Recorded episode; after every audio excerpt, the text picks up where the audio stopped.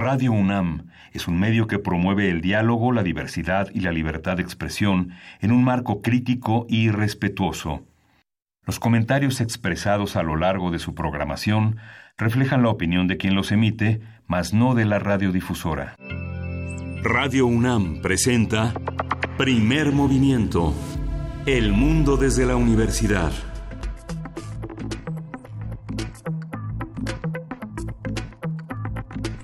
Hola, buenos días. Hoy es 19, 19 de septiembre, ¿se acuerda? Claro que se acuerda, ¿verdad? Son 7, 6 de la mañana. Estamos en la Ciudad de México, en la cabina de Radio UNAM. Berenice Camacho, buenos días. Buenos días, Miguel Ángel Quemain, bienvenidos, bienvenidas. Pues sí, hoy es el día eh, no solo de hoy, pero sí concentrar las reflexiones que haremos a lo largo del programa de hoy respecto a este segundo aniversario y también a 34 años del sismo de 1985. Eh, pues bueno, hay mucho que decir, mucho que hacer todavía. Hacemos el recuento, eh, cómo llegamos a este segundo aniversario de estos siniestros 2017. ¿Cuál es el corte de caja de la reconstrucción al día de hoy? ¿Cuántas personas damnificadas han sido atendidas, atendidas además de calidad y cuántas quedan todavía por resolver sus condiciones de vivienda?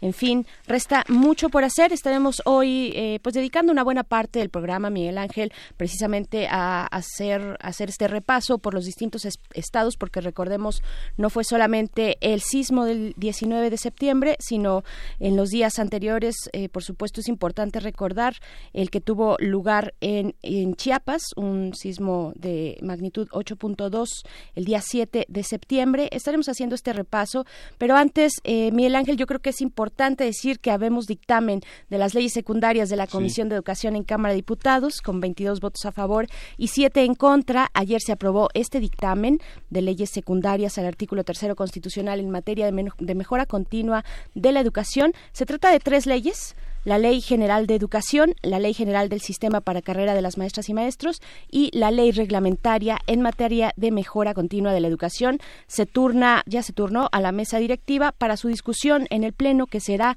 el día de hoy, día importante en el Congreso allá en San Lázaro. Sí, justamente era el paso que, que faltaba para la reforma educativa y con todo y que la oposición se manifestó eh, muy eh, molesta por esta este cierre de filas en torno a leyes secundarias fue pues un paso importante a, apurar una discusión que eh, es un arma política justamente por la participación sindical de la CENTE y las prerrogativas sindicales que se generaron en torno a esta a este a este cambio tan profundo en la, en la manera de educar y la necesidad de establecer como los mecanismos eh, propicios para tener una certeza de hacia dónde va el destino educativo de los niños. Un, tema también interesante fue el pretexto de la inhabilitación de Rosario Robles por 10 años, lo que cierra la posibilidad de cualquier recuperación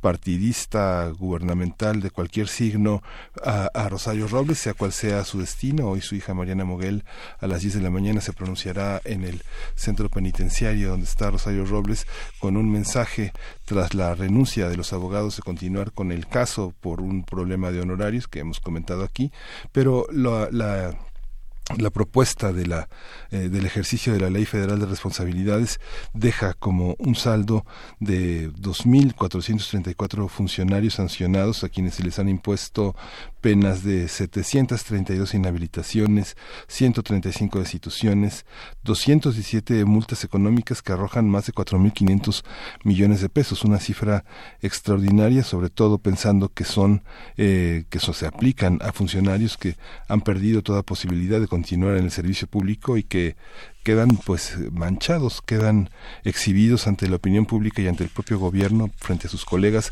como funcionarios en delito, no en falta. Sí, que, que eh, pues complicado, paradójico el caso de Rosario Robles.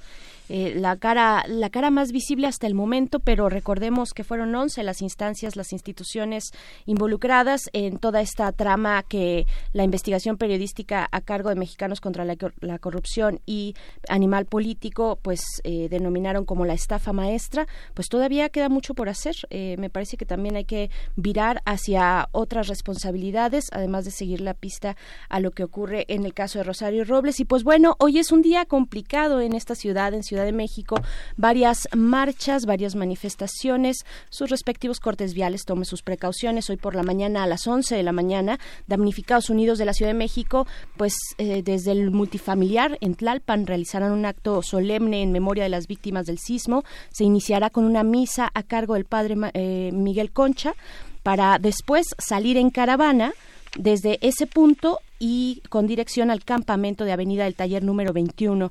Así es que este es solo uno de los de los cortes por, decir eh, las afectaciones viales, pero finalmente de las eh, manifestaciones en torno a los sismos de hace dos años. Sí, van a estar 12.650 inmuebles registrados para participar en este ejercicio ciudadano de protección civil, de sumarse a todas las eh, formas de duelo, de reconciliación y de prevención que ofrece las, los 30 y las 32 entidades, porque será un ejercicio que tendrá lugar en 32 entidades del país.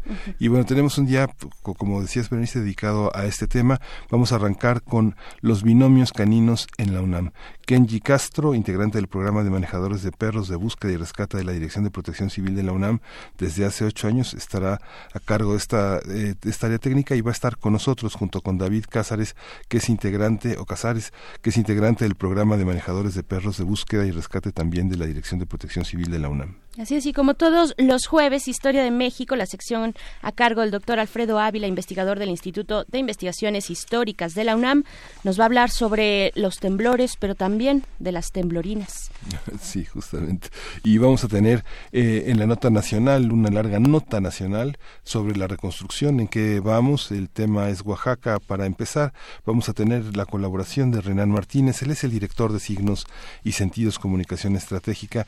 Es un analista de medios y un comunicador comunitario independiente. Y también para el caso de Morelos, en este hilo de seguimiento, Osvaldo Alonso, periodista y analista en medios digitales, pues nos comparte también eh, su este recuento que se hace desde Morelos, que fue uno de los eh, de los estados, de los eh, sitios más afectados por los sismos, por el sismo del 19 de septiembre, en este caso, Oaxaca del 7 de septiembre. Sí, vamos a estar en Puebla también con, el, con, la, con la colaboración de Aranzazú Ayala, ella es reportera en el portal Lado B y ya ha estado con nosotros desde el inicio de estas, de estas actividades de información sobre el temblor, el terremoto y sus consecuencias en el estado de Puebla. Y para el caso de la Ciudad de México, conversaremos con Francia Gutiérrez. Ella es habitante del edificio 1C del multifamiliar Tlalpan e integrante de Damnificados Unidos de la Ciudad de México. Pues este recuento también importante en la Ciudad de México, no solamente para Tlalpan, sino para muchas otras zonas. Eh, pensamos en, en Xochimilco, pensamos por supuesto en Tláhuac, en Iztapalapa, pero vamos a hablar con Francia Gutiérrez al respecto. Sí, hoy la poesía necesaria, pues a ver, Berenice. Todo listo. Sí, todo un desafío. este la mesa de mundos posibles que tiene a su cargo el doctor Alfredo este Alberto Betancourt perdón Alberto Betancourt profesor de la Facultad de Filosofía y Letras de la UNAM coordinador del Observatorio del G20 es eh, dedicada a los destellos y las eh, desviaciones de la cuarta transformación. Va a estar con nosotros como todos los jueves aquí en la cabina. Y les recordamos bueno de esto que ya mencionabas Miguel Ángel el, el macro simulacro que tendrá lugar a las 10 de la mañana en el que se unen pues todas se, invita a todas las entidades federativas al menos en la administración pública así será. Eh, y para el caso de la Ciudad de México por supuesto eh, a las 10 de la mañana saldremos un poco antes dejaremos un poco antes la transmisión para que todos podamos realizar eh, este macro simulacro. Las todas las instancias todas las instalaciones de la universidad pues realizarán este simulacro en colectivo hay que seguir recordando las rutas. Hacer este simulacro es parte de vivir en una zona de alta sismicidad como la que habitamos en la Ciudad de México, en otros lugares, en los estados de la República que se encuentran pues en esta en esta zona. Sí, y vamos a ir con música, vamos a escuchar de Caña Dulce y Caña Brava los Chiles Verdes.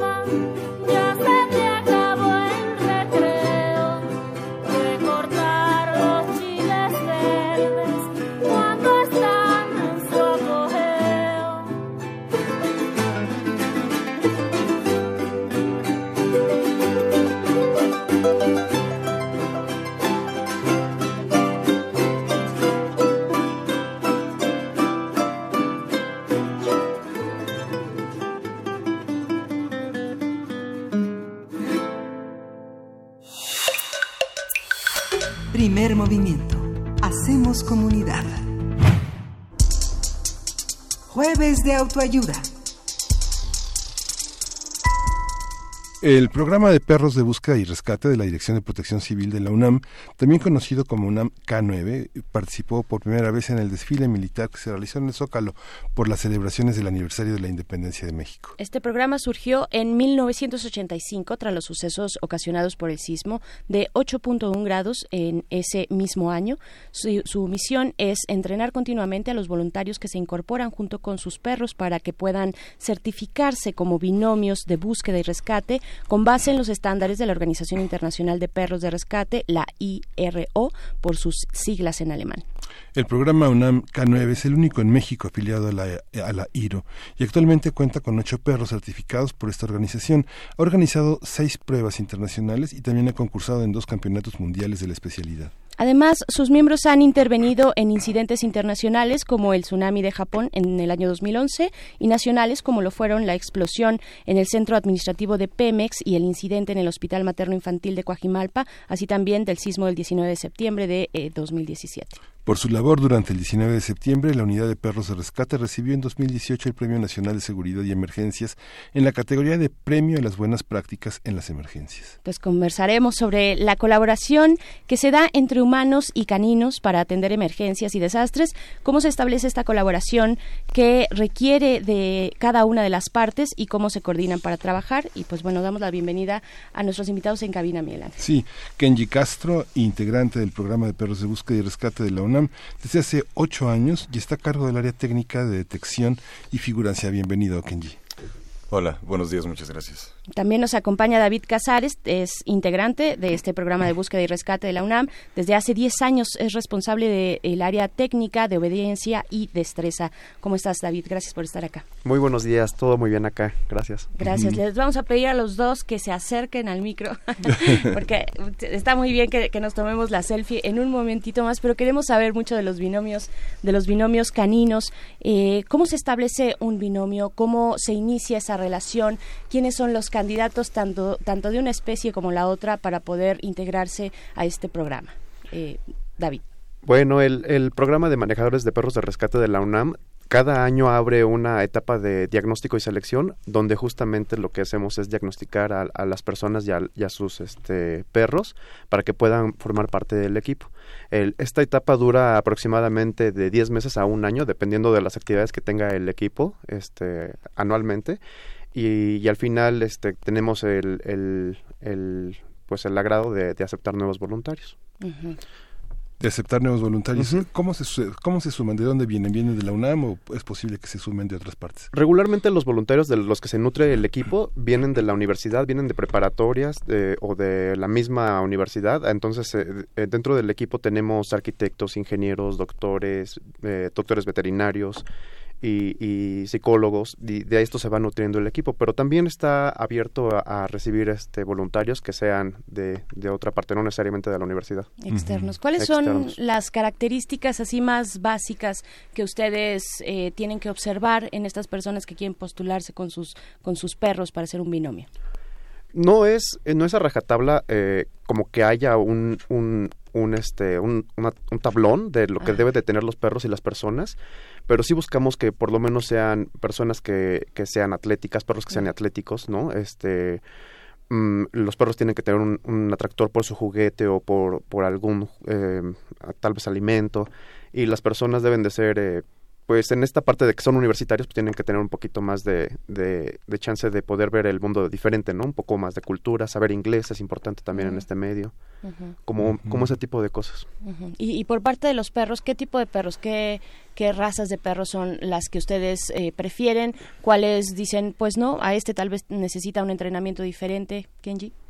Bueno, en realidad podemos entrenar con cualquier perro, porque okay. cualquier perro tiene nariz y se le puede enseñarse el trabajo. Uh -huh. Pero regularmente se utiliza pastor belga, eh, border collie uh -huh. eh, en las corporaciones. Eh, nuestro equipo tiene más bien pastor belga, pero de otra variedad, eh. Gronendale. Uh -huh. Pero cualquier perro es susceptible de poder trabajar. Sí, si es un perro sociable, digamos, eh, que tiene voluntad de ir al campo, eh, yo creo que sí. Y su condición física, como dices, por supuesto, eh, atlético. Sí, también tiene que ver la condición física, pero creo que también en ese mismo contexto lo, lo que hace rato no, no, no referí es de que el, el, el equipo se nutre entonces de nuevos voluntarios y estos voluntarios vienen con el perro que está en casa. Entonces puede ser cualquier perro. Mm, y, a, ese perro lo trabajamos. Y tal vez no sea el perro ideal para hacer el, trabajo y, tenga sus, sus inconvenientes en algún momento, pero ese es el perro con el que comienzan los voluntarios en el equipo. Y, conforme va pasando el tiempo, entonces ya el, voluntario va buscando un perro que tenga más la línea de trabajo que, se necesita para, para, para hacer este, este trabajo en específico. ¿En los territorios de adopción se encuentran perros eh, con condiciones idóneas para ese trabajo? Es factible, pero no es muy no es muy fácil que se dé. Eso lo llamamos como garbanzos de libre. Es poco probable. Es muy poco probable. Sí es sí es factible, pero es muy complicado. Para los estándares que está manejando de entrenamiento la universidad, porque como ya lo referían ustedes, son estándares internacionales, es de verdad complicado que un perro que, que tenga una, le llamamos impronta o, una vida posterior al, al, trabajo, eh, pueda llegar a, hacer este trabajo tan específico, porque ya traen por ahí algunas em, actitudes que no son convenientes a esto. ¿Qué significa eh, para ustedes, para este programa UNAM K9, estar afiliado a la IRO, a esta Organización Internacional de Perros de Rescate? ¿Qué significa para ustedes? ¿Cuáles son esos estándares que hay que cubrir? ¿Y cuáles son también, digamos, eh, el abanico de oportunidades o de posibilidades que tienen para ir a otros lugares? ¿Qué significa esta certificación, Kenji? Bueno, em, como tú eh, bien mencionaste, la IRO es significa internacional en alemán. Es la Organización Internacional de Perros de Rescate y básicamente es el socio em, asesor para la eh, INSARAG y la INSARAG es el socio asesor de la ONU en términos de desastres. Mm, Entonces, si la ONU le pide a INSARAG activar equipos en alguna región del mundo, pues lo hace a través del aire. Ah, ok, ok. Los convoca, los lleva, pone como estas eh, facilidades para llegar al lugar del desastre, algo por el estilo. No necesariamente, pero se activan según, digamos, la región. Ajá, ya. Este, este reconocimiento de, de participar en el desfile también implica un reconocimiento frente a la frente a la comunidad, a la opinión pública de esta de esta cuestión que parece casi milagrosa, aunque prácticamente la población en México lo tiene muchísimo, que es esta dupla, esta, esta capacidad de hacerse uno con un animal, esta, esta capacidad de, de, tener gratitud hacia una tarea animal. ¿Cómo, ¿Cómo se da este proceso? ¿Cómo lo han vivido frente a esta imagen de la, de la opinión pública frente a las, al trabajo de las mascotas? Pues creo que creo que vamos ganando terreno en, el tema este de, también de prevención y cuidado animal, la, gente también lo está viendo más en sus hogares, en, en, su día a día. Y, y, justo eso, ¿no? Como como que el ver a, alguien que podría ser tu, tu vecino, tu amigo, ¿no? Estar eh, ahora participando en algo que a nosotros nos parece, bueno, yo de niño veía el desfile y me parece algo increíble, ¿no? Y ahora lo veo y también. Y entonces al ver a alguien de tus conocidos o tus familiares en, en, en un desfile del 16 de septiembre con, con su perro, demostrando el camino que se ha anallado, ¿no? Por trabajo, eh, a mí me parece como increíble, ¿no? Y la gente también es susceptible a, a darse cuenta de esto. ¿Cómo es esta relación entre los individuos caninos y los humanos? ¿Qué, implica? ¿Cómo la van formando? Ya nos hablabas un poco del lapso de tiempo, ¿no? Para estar preparados, pero ¿qué, qué significa ya como en el día a día? ¿Cada cuánto, eh, cada cuánto tiempo entrenan? ¿Cómo es esto, Kenji? Bueno, le, le llamamos vínculo. Vínculo. El vínculo es lo que permite que sea, como dices, un binomio, que trabajen como un solo, una sola entidad. Y eso, eh, pues básicamente es el trabajo diario y la convivencia. Em, nuestros perros tienen que ser perros muy sociables, tienen que llevarse bien con otros perros, con la gente y además tienen que soportar situaciones muy estresantes. Entonces, pues básicamente ese es el entrenamiento, eh, em, someterlos a la mayor cantidad de estímulos posibles para que eh, puedan mantener la compostura en una situación. Hay, hay una, les voy a hacer una pregunta extraña, pero bueno, uno, uno no nace mexicano, no se vuelve mexicano, ¿no? Hay una cosa que nos vuelve mexicanos también a los perros, por ejemplo, es una es la ciudad más en México, una de las ciudades más ruidosas del mundo, ¿no? Uno huele tacos de, de, de suadero, de machitos al pastor, ¿no?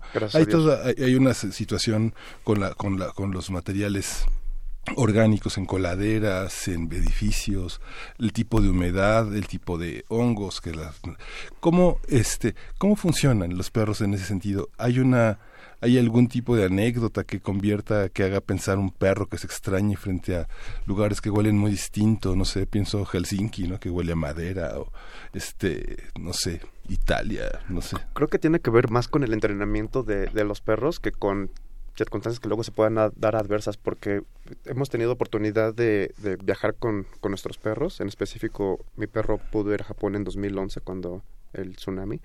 Eh, tenemos, fuimos el año pasado al, Campeonato Mundial de Perros de Rescate en Ljubljana, eso es Eslovenia, eh, Suiza, España, póngale nombre. Y y ha seguido haciendo el trabajo, pero por, por, el entrenamiento, la base del entrenamiento la tiene muy clara. Tienes que buscar a personas vivas. Mm y, de ahí se puede ir este, escalando hacia más. Eh, es de este tipo de perros que tiene una buena ética laboral, así le llamamos nosotros. Entonces, si llega a haber comida presente, de eso está fuera de, su rango de visión, no le importa. No le importa. Y, y cuando justo en lo que lo que me toca hacer en el equipo, que es la parte de obediencia y destreza, tratamos de, ir premiando los ejercicios con, con, este, con comida para seguirlos manteniendo enfocados. Y llega un punto en que mis dos perros eh, al seguirles ofreciendo comida, eh, la escupen porque prefieren ya ser premiados con su juguete. Mm. Entonces, eh, pasamos a esta otra parte en la que los perros son muy entrenables y te ayudan a, hacer el trabajo. Y otra vez poniéndolo en comparación con lo que estábamos hablando hace rato de los perros que pueden ser de, de, adopción, ¿no? Que ya tienen este chip de, de que han pasado tal vez mucha hambre y en cuanto vean que hay un refrigerador abierto porque hubo una explosión o algo, pues van a estar más enfocados en, revisar eso que en hacer el trabajo. Claro, acá quienes nos escuchan les hacen preguntas. Mayra Elizondo dice, eh, ¿cuál es el riesgo al hacer este trabajo para tanto para un perro como para su dueño? ¿Y cómo se acuerda o se maneja esa situación con el dueño? Y, con ustedes, por supuesto, ¿no? El dueño es el voluntario del equipo que está entrenando a su perro. Y ellos saben el, el trabajo que, que va a realizar el perro, entonces no sería nada nada nuevo para ellos el, el estar trabajando con, con esas circunstancias, porque de hecho en, en Ciudad Universitaria, donde tenemos nuestro campo de entrenamiento, hay un campo de escombros o un simulador de escombros y, estamos entrenando ahí pues, cada semana y sabemos a los que los perros se, están eh, arriesgando. arriesgando. ¿Y qué, qué, han aprendido ustedes? Digamos, este, tú llevas una década trabajando, trabajando con ellos. Eh, ¿Qué se aprende de los perros? ¿Qué ayudan a desarrollar alguna forma del sentido, eh, de la escucha, del olor, de conducirse físicamente entre los escombros? ¿Qué se aprende de los perros? Los perros son los maestros. Los perros hacen el trabajo. Eh, un, buen guía lleva a su perro a hacer el trabajo y después desaparece. Es lo ideal. Em, entonces, pues que se aprende todo, tal vez esa ética laboral, ¿no? Eh, las ganas de ir al campo, eh, el divertirse haciéndolo. para los perros, perdón, tiene que representar un, juego, tiene que ser de esa manera. Es la manera ideal. Es la manera ideal. sí, es justo lo que iba a referir, que el, dentro del trabajo con los perros de, rescate, todo el trabajo es en positivo. No puedes obligar a un perro a que se meta al escombro, hacia dos, este, no sé, dos pisos de escombro, porque tú no vas a estar ahí para estarlo jalando. Tú estás en un área de seguridad afuera del escombro y tienes que mandar a su perro a que vaya a buscar. Entonces, siempre tiene que ir, como decía Kenji, con, con, gusto, tiene que ir con, con alegría. Todos los perros, todos los perros pueden eh, estar entrenados para cualquier tipo de situación o hay clasificaciones? Tal vez pienso, no sé, en desastres, por supuesto, como el, como el sismo, buscar personas eh, vivas o buscar cuerpos, pero también fugas de gas, no sé, algunos otros, eh, pues, situaciones que puedan ser riesgosas. ¿Los clasifican, los entrenas de, manera diferente? Bueno, en la universidad estamos eh, entrenando específicamente el, la búsqueda de personas vivas atrapadas en escombro. Estamos también especializados en la, en la parte de buscar personas en campo abierto, también personas vivas eh, que se han perdido en el, en el cerro, digamos. Eh, ahora estamos metiendo también la parte de detección de, cadáveres em, y estamos como empezando el camino también de hacer perros de rastreo, también para personas que se, que se pueden perder en, o en la ciudad o en el campo. Y el perro tendría que definir un nombre específico para seguirlo por un rastro. Mm, hay, hay también, he, leído de, perros en, no sé, en Noruega o Finlandia, uno de esos países nórdicos, que, que han sido atacados por las termitas en los postes de luz, que son todavía de madera, y para cambiarlos o hacer una renovación de estos postes, utilizan perros que están entrenados para detectar justamente el, aroma de estas termitas. Mm. Entonces sí hay como bastantes posibilidades de entrenar a un perro. También en Estados Unidos eh, hay una compañía que se dedica a, entrenar perros para buscar este aromas de gas porque mm, allá las líneas de gas van por, por, el, por el suelo, ¿no? Lo que, lo que da gas a las casas. Y entonces para no estar eh, comprando tal vez equipos más caros, tecnológicos más caros, utilizan perros que están entrenados a, a, buscar ese aroma, sí. Hay una, hay una, hay que estar muy positivo, muy este, con ese espíritu de juego como, como, como humano acompañando a los perros para, para que el binomio tenga lugar. Hay personas que ustedes en su experiencia han visto con un espíritu negativo, decir, bueno, vamos a esta construcción, pero seguramente ya están todos muertos, eh, o vamos a encontrar a alguien vivo, o vamos a encontrar algo que realmente nos dé alegría. Sí, yo creo que, yo creo que al, al estar inmiscuido en esto, ya de, ya de entrada tienes como siempre esta esperanza de, de, ayudar a alguien, ¿no?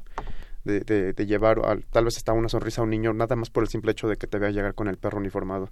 Entonces siempre llevas como esa expectativa de, de poder ayudar y, sí hacer como un trabajo de, detección de alguien vivo. Y la mayoría de los casos no se da.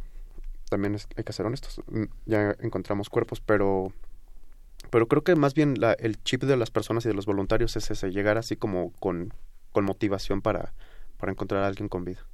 ¿Qué representó para ustedes, para, eh, para ustedes, para esta, para este proyecto el, el 19 de septiembre del año pasado? ¿Cómo, ¿Cómo lo vivieron aquí en la ciudad? ¿Cómo fue esta articulación con la comunidad universitaria? Supimos, bueno, vimos y estuvimos muchos ahí presentes en el estadio universitario, donde se articularon muchas cosas, donde se hizo, se hicieron equipos de distintos tipos, ¿no? Y en este caso para los binomios, ¿cómo, cómo fue esta experiencia, Kenji?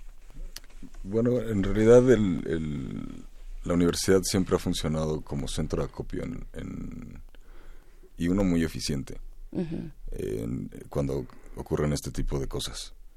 Y en, el caso particular nuestro, nos dividimos en dos células y, en, tres en tres células después. Y cuando nos acabamos a nuestros perros, ya no está, ya estaban ya no podían más. Eh, llegaron dos equipos, eh, uno de Canadá y otro de Argentina, para seguir trabajando en el campo. Eh, ¿Y, la comunidad se, se acercaba con ustedes? Supongo que han tenido, que ha habido una inercia distinta a partir del 2017 con los jóvenes, ¿no? O, o, no, ha, no ha pasado, no hay un cambio, digamos, como más voluntarios, más ganas de querer incorporarse. Fíjate que después del, del evento de hace dos años esperábamos tener muchos voluntarios y realmente no llegaron tantos. Eh, abrimos la fecha en enero. En enero de este del año entrante. Del, del, año 18. Ajá, claro. Y, y no, no llegaron tantos como esperábamos. De alguna manera sí hay alguna efervescencia, pero no ha significado como eh, tal vez un gran cambio en cómo se manejan las cosas. Dentro de la comunidad universitaria hemos visto, sí, que están más informados. eh, porque luego también damos charlas eh, a lo largo del año en, las prepas o en las facultades y sí hemos visto también como estos cambios de que por lo menos ya, ya saben quiénes somos, no saben de dónde venimos, porque antes también nos pasaba de que llegábamos a algún lugar y así de, no sabía que la universidad contaba con esto, ¿no? Y, y sí, sí cuenta. sí cuenta y ahora con el, con el desfile militar del lunes, pues todavía más, ¿no? Sí, esperemos, esperemos. En los estados del país, ¿hay, alguna respuesta que ustedes reciben eh, retroalimentación de algún estado del país, de los estados afectados? ¿Fueron solicitados en Puebla, Oaxaca, Chiapas? Eh, la verdad es que eh, esa información se maneja ya como en, en, otra parte del equipo, en la parte de la dirección del equipo, entonces no, no sabría responder con honestidad esa, esa pregunta, pero lo que sí puedo estar como como muy, muy seguro es de que el, el, el tema de 2017 resultó más que eh, posible de, nosotros poderlo em, cubrir. O sea, hicieron falta perros. Hicieron falta Hicieron perros. falta perros. Dentro de, de, la universidad no había suficientes perros, ni, ni dentro de la ciudad había suficientes perros. ¿Qué otras instancias? Entonces, eh, digamos, por supuesto, nos eh, conocimos a todo el equipo o a una buena parte del equipo de las Fuerzas Armadas en el caso de la Marina, ¿no? Con esta perrita Frida. Eh, pero ¿qué otras instancias se pueden involucrar? pienso en protección civil de los estados, pienso incluso en otras universidades que puedan tener iniciativas distintas. ¿Existe esto o solamente se concentra en, esta universidad? Sí existe. En, Colima, la Universidad de Colima justo tiene eh, o está en el proceso de entrenamiento de, de, sus, de sus perros también. El, eh, también la Cruz Roja está, está en el proceso. Ahorita también Cruz Roja, igual que nosotros, tiene dos perros certificados en, en el Internacional de Perros de Rescate. Pero, pero digamos que la, la mayoría de los perros que, que están certificados y avalados son los de la universidad. Entonces, a esto me refiero cuando, cuando digo que hace falta muchos perros. Eh, igual Puebla tiene por ahí un par de perros que, que, están en proceso, pero todavía falta mucho camino para, para recorrer. ¿Con quién trabajan? ¿Con la Facultad de Veterinaria? ¿Con la Facultad de Psicología? ¿Cómo, cómo es la interacción, digamos, para entender, para seguir entendiendo el tema de la conducta animal? Eh, a lo mejor es muy básica mi pregunta, pero ¿los perros tienen una emocionalidad? ¿Hay una, hay una visión así? ¿Pasa algo con ellos? Sí tienen, y de hecho la, el programa de manejadores nació en la Facultad de Veterinaria. Ahora igual trabajamos con, con, diferentes facultades, pero no dependemos de ninguna de ellas. Entonces sí hay, hay siempre esta parte de la universidad que es generosa de, abrirnos las puertas y, y, si pedimos que un investigador nos dé una charla de nutrición del perro, mm. vienen a dárnosla. O si necesitamos una charla de, de, psicología, de la Facultad de Psicología, de intervención en crisis, siempre se nos han abierto las puertas y nos brindan cualquier tipo de, de ayuda. Pero en específico el, el programa de perros de rescate depende de la de la Secretaría de Protección Civil de la universidad. Entonces, más bien es como por ahí esta parte. ¿Cuál es el cuál es el tiempo, el lapso de tiempo que un perro es productivo? Digamos, casi como en el esquema humano, ¿no? ¿Cuándo se tiene que jubilar? ¿Cuándo, cuando, a los cuántos años, ¿no? ¿Cuáles son esas características que ustedes empiezan a ver y dicen, bueno, ya hay que retirarlo, hay que dejarlo que descanse? Bueno, un perro puede empezar a hacer sus pruebas de certificación a partir del año y medio. Mm y entonces si, si, si estará listo en dos años, eh, pues tendrá que retirarse a los ocho, nueve, diez años, dependiendo de, del tamaño del perro y de también de cómo sea él en su eh, en su desempeño en el campo. ¿Sí me explico? Hay perros que van directo y nada los para, ¿no? Y hay otros que a lo mejor pueden ir más pausaditos y capaz que pueden durar más. Sí, con más precaución, ¿no? Que tal vez tienen características para otras situaciones. ¿Qué, tiene que eh, saber una persona que quiere incorporarse, que haya pensado, pues, eh, unirse a ustedes en este programa UNAM K9, eh, cuando, por ejemplo, esta organización, la IRO, les hace un llamado para asistir a un evento en el mundo, ¿hay que dejarlo todo y, salir? ¿O, o cómo, cómo se llevan a cabo? Vaya, ¿cuáles son las circunstancias que puede llegar a tener una persona y y, el binomio este para, para asistir a estos lugares. Sí, creo que lo bueno del, del equipo de, que tenemos en la universidad es de que se forma de, de, muchas de muchos tipos de personas. Entonces hay padres de familia hay madres de familia hay este por ahí doctores están o hay personas que están estudiando el posgrado. Entonces este hay personas como Kenji y como yo que tenemos un poquito más de tiempo libre por, por el trabajo que desempeñamos en, en nuestro día a día. Entonces, eh, creo que el equipo también en esta parte puede, puede como que no fragmentarse, sino como que empezar a, hacer como divisiones y, y, siempre hay un candidato o un par de candidatos óptimos a los que puedan llegar a hacer el trabajo. Entonces, al ser un equipo voluntario, si es cierto, se tiene que saber quién tiene las posibilidades de ir. Por compromisos, pero, pero regularmente podemos solventarlo gracias a que es muy nutrido el, el, el grupo. Son bastantes. Somos bastantes, entonces hay chance de poder ir. Y también hay un par de perros o tres perros que, que, que son de nosotros y que pueden ser manejados por, por diferentes personas. Entonces no necesariamente tengo que ir yo a algún lugar para que Kenji maneje a mi perro en, en otro país o en otra circunstancia. ¿Qué se sintió estar en el desfile? ¿Ustedes estuvieron? Nosotros no estuvimos en el desfile, fueron un par de compañeros de nuevo ingreso, entre comillas, porque tienen un par de años ya en, dentro del equipo y este y ya estaban estaban vueltos locos, ¿no? Igual que nosotros viéndolo desde la tele y, o, compañeros que también estaban en, en, reforma en las calles ahí tomando fotos y videos, estábamos vueltos locos todos, nos dio un montón de gusto. Sí pues, pues enhorabuena y muchas gracias por el trabajo que realizan. Eh, David Cázares, eh, que eres integrante de este programa de búsqueda y rescate de la UNAM, eh, responsable del área técnica de obediencia y destreza. Muchas gracias por haber estado acá. Gracias. También Kenji Castro, igualmente integrante de este programa, desde hace ocho años a cargo del área técnica de detección y figurancia. ¿Figurancia qué es eso? Figurancia es un término que viene de realidad del teatro. como seguramente saben. Pero em, em, eh, los perros de trabajo, sobre todo nuestros perros de, búsqueda de personas vivas, pues van al campo porque estamos, eh, esperan que alguien tenga su juguete ahí y aparezca, ¿no? Y e, es el figurante, es, es alguien que tiene que ser eh, atractivo para el perro, que lo haga entrar al, al escombro. Y ese eres tú digamos. O bueno, tú coordinas esa área. Sí. Ok, bueno, muchas gracias, Kenji. Gracias, Kenji. Gracias, a todos y un abrazo a todo el equipo, o por supuesto a los individuos caninos que espero estén escuchando. sí, y vamos a escuchar, vamos a la, la música, vamos a escuchar de Futumata Diaguara Fatur, Soa. Soa, ay, Soa, Soa, Soa,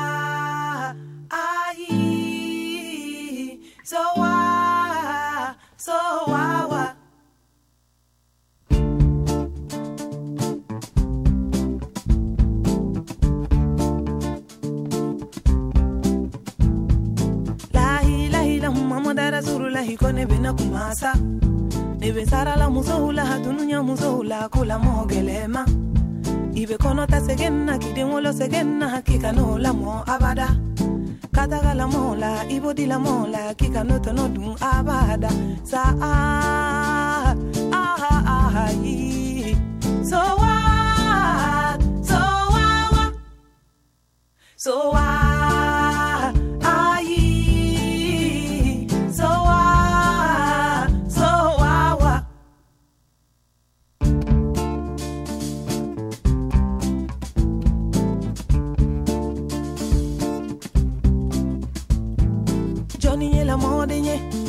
Neni ndogo ni la mode nye. Johnny nye la mode Fanta bata e la mode nye. Na umanya nema Kala monye ponye ne duma la mo korodo Ujoni nye la mode nye. Neni ndogo ni la mode nye. Ni wolo teni bi bolo Ikana di katala mola. Ni demuzo mani bi bolo Ikana di katala mola. Denje mani bi bolo ikana di katala mola obe nani duzo kasiye obe nani sonjae sa ah ah ah so wa so wa wa. So wa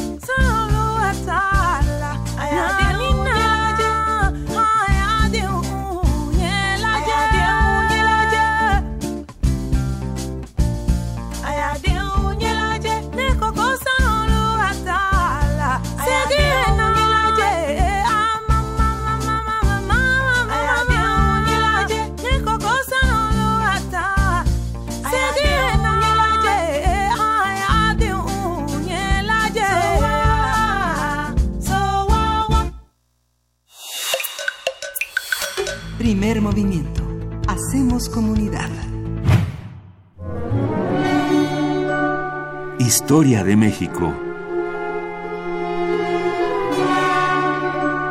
Damos la bienvenida al doctor Alfredo Ávila. Como todos los jueves nos acompaña en esta cabina. Él es investigador del Instituto de Investigaciones Históricas de la UNAM. En esta ocasión para hablar de temblores y temblorinas. Doctor Alfredo Ávila, bienvenido. Hola, buenos días. Oye, e-, eso de temblorinas fue porque se me ocurrió ponerlo, pero en realidad es eh, eh, temblores en la historia de México. Eh, sabemos que buena parte del país se encuentra en una zona eh, de, enorme sismicidad. Y bueno tenemos tenemos memoria de montones de, terremotos y, de sismos que se han sentido y que además han tenido efectos bastante bastante importantes o bastante fuertes en, nuestra historia. Y esto es lo primero que quiero que quiero decir. Eh, aunque habitualmente estamos acostumbrados a eh, decir que se trata de desastres naturales en realidad no son desastres naturales. Los los sismos así como otro tipo de eh, de fenómenos que, que causan daño como las inundaciones o eh, huracanes, eh, maremotos o tsunamis, como les llaman ahora, todos ellos en realidad son fenómenos sociales. Es decir, no, eh, no podemos entenderlos sin la parte social.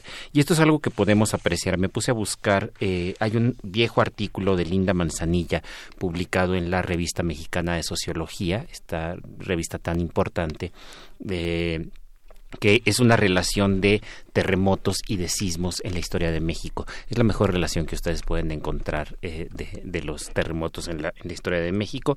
Y, eh, y ella lo que hizo fue eh, recopilar todos los testimonios que había acerca de distintos terremotos, desde los testimonios más simples, a veces no te encuentras nada, por ejemplo, para la época colonial nada más te puedes encontrar por allí en algún diario, hay un diario del aldabaldero eh, José Gómez de eh, comienzos del siglo XVIII que dice se sintió temblor muy fuerte pero no tienes ningún otro testimonio ni en la Ciudad de México ni en ningún otro lado. Entonces, bueno, este hay que ir apuntándolo así y simplemente poner que hay una única referencia y por lo tanto no tenemos más registro ni más datos acerca de qué de qué pasó con, con ese terremoto. Y el y esto también nos, nos permite entender cómo es que cada vez hay más terremotos. Es decir, cuando vemos el registro histórico, ustedes entren a las páginas web del Sismológico Nacional o incluso de Wikipedia y se van a encontrar que cada vez hay más terremotos. Y esto podría hacernos suponer que la sismicidad va en aumento. No, en realidad no va en aumento. En realidad es que hay cada vez mejor registro, O sea, tenemos un buen registro de, de, los sismos, pero también lo que tenemos es más eh, afectaciones sociales. Es decir, eh, sabemos que eh, terremotos, y esto es algo que, que la gente del Instituto de Geología eh, puede eh, eh, rastrear.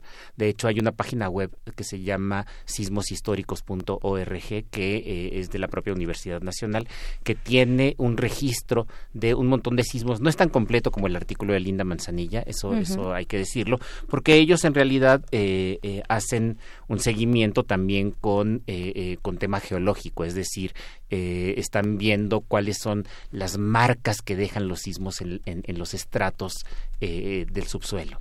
Entonces, eh, eh, lo que nos podemos encontrar, por ejemplo, con ellos, es que hay un montón de sismos que luego no fueron registrados socialmente, porque no había nadie allí.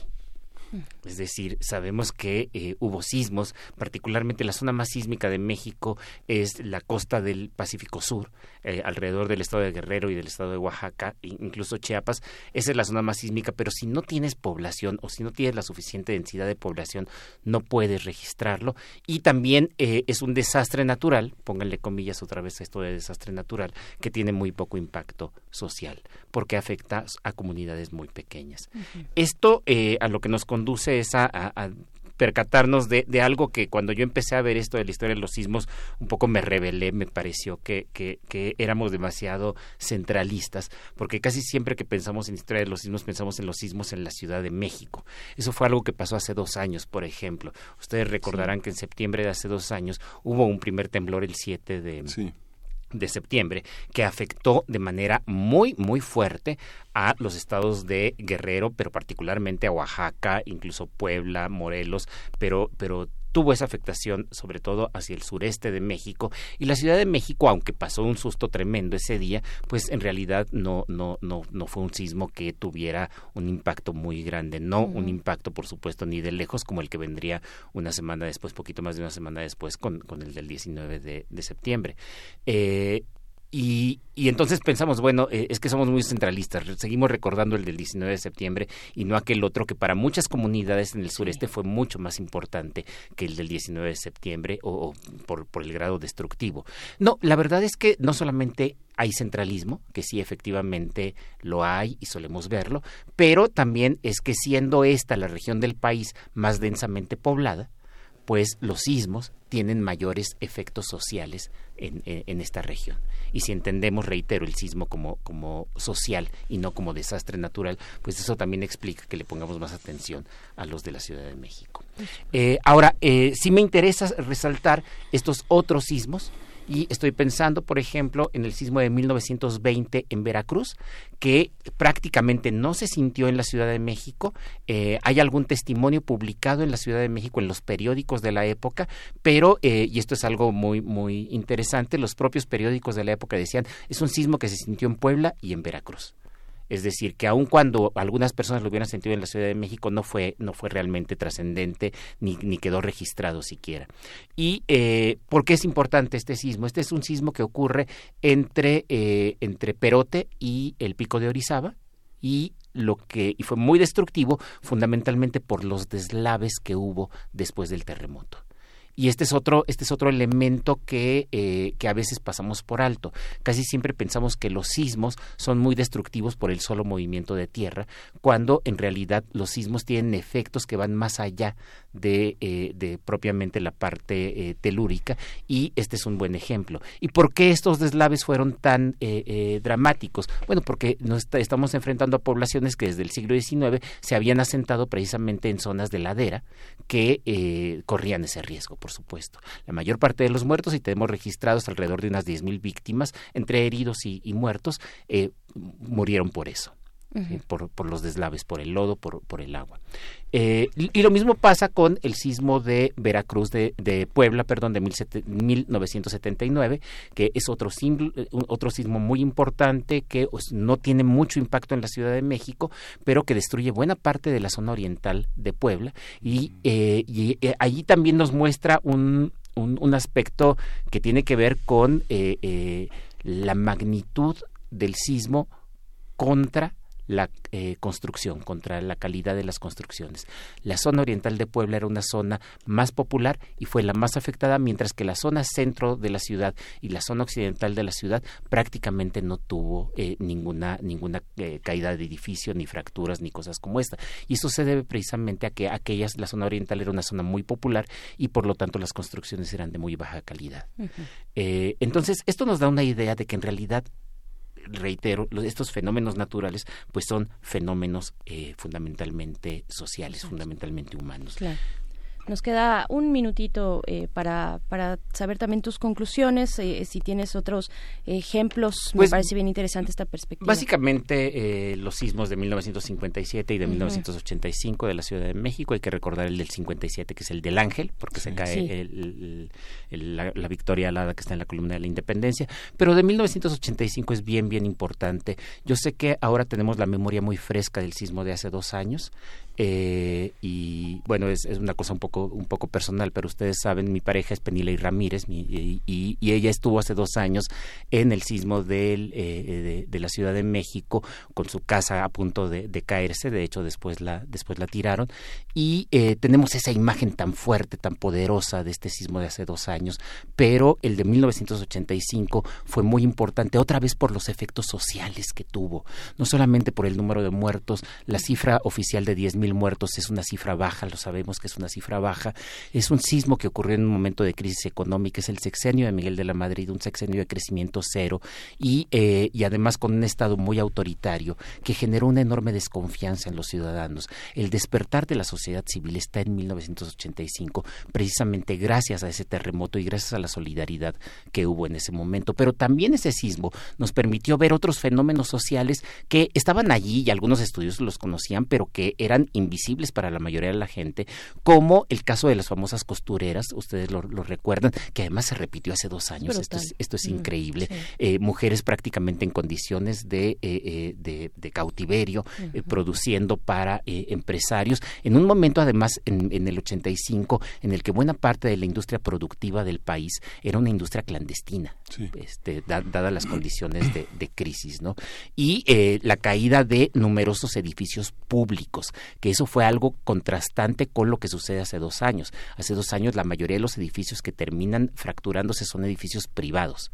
En 1985 fueron edificios públicos, hospitales, pero también unidades habitacionales como Tlatelolco. Y aquí quiero recordar a mi querido amigo Sergio Miranda, investigador también del Instituto de Investigaciones Históricas de la UNAM, que estaba en Tlatelolco terminando un trabajo eh, escolar en la de, la universidad en la mañana, cuando el edificio del que estaba él y sus compañeros de la carrera de historia empezó, empezó a caerse y salieron vivos de, puro milagro y eso nos ha permitido tener ahora a uno de los mejores historiadores de la Ciudad de México.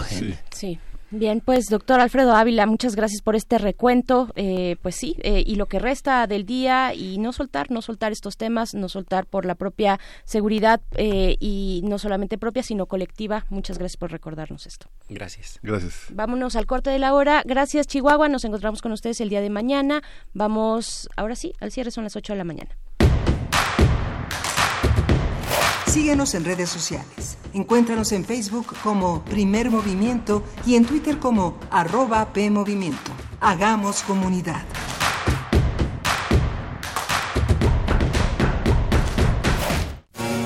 La educación, según mi punto de vista, es el derecho social por excelencia. ¿Son los derechos humanos compatibles con el neoliberalismo económico? Lo que se quiere es una fiscalía que persiga al Ejecutivo. La acción de inconstitucionalidad y la controversia de constitucionalidad son promovidas normalmente por actores políticos. Precisamente la manera de prevenir es fomentando la igualdad de género. Conocer y defender nuestros derechos es responsabilidad de cada uno. Las voces de los expertos se dan cita en donde la cultura de la legalidad es la meta de cada día. Derecho a debate, temporada, 3. Todos los martes a las 16 horas por el 96.1 de FM. Conduce Diego Guerrero. Te esperamos para continuar en la construcción del Estado de Derecho, porque en la cultura de la legalidad participamos todos. Radio UNAM, Experiencia Sonora. La cuarta transformación en México ya arrancó y hemos empezado pronto y bien. Como nunca antes se combate la corrupción y se mejora la educación. También trabajamos en tu seguridad y vamos por los empleos que necesitas. En PT trabaja y cumple. Afíliate al Partido del Trabajo y juntos lucharemos por un México más justo. El PT está de tu lado. La psicología observa al ser humano, sus escenarios y comprende su diversidad. Adentrémonos en ella. Juntos hagamos conciencia, psicología y sociedad. Con Berenice Camacho y las doctoras en psicología Tania Rocha y Mariana Gutiérrez. Todos los lunes a las 18 horas por el 96.1 de FM y su retransmisión los jueves a las 19 horas. O si lo prefieres, escucha el podcast en radiopodcast.unam.mx. Radio UNAM, Experiencia Sonora. ¿Quiénes hacen la ciencia? ¿Cómo se suma la ciencia a las soluciones de los problemas iberoamericanos? Científicos, investigadores y académicos de Iberoamérica hablan de los avances en ciencia, tecnología e innovación que inciden en nuestra vida. La ciencia que somos. Iberoamérica al aire. Viernes a las 10 y media de la mañana. 96.1 de FM. Retransmisión, domingos a las 9.30 de la mañana por el 860 de AM. Radio UNAM. Experiencia sonora.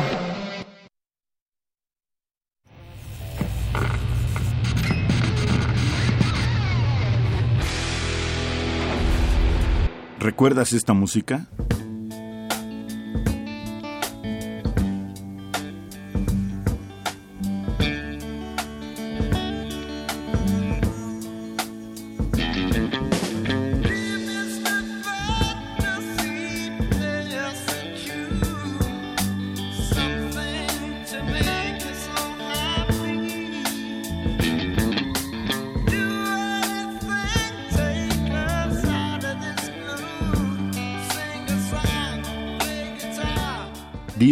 Fantasy, Traffic, 1967.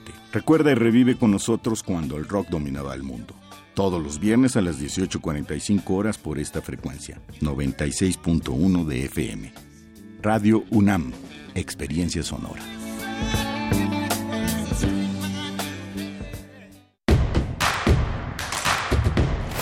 Queremos escucharte. Llámanos al 55 36 43 39 y al 55 36 89 89. Primer movimiento. Hacemos comunidad. Hola, muy buenos días. Estamos de vuelta en cabina para iniciar la segunda hora de primer movimiento en este jueves, un jueves importante, un, un jueves de reflexión, de reflexión colectiva, 19 de septiembre, Miguel Ángel.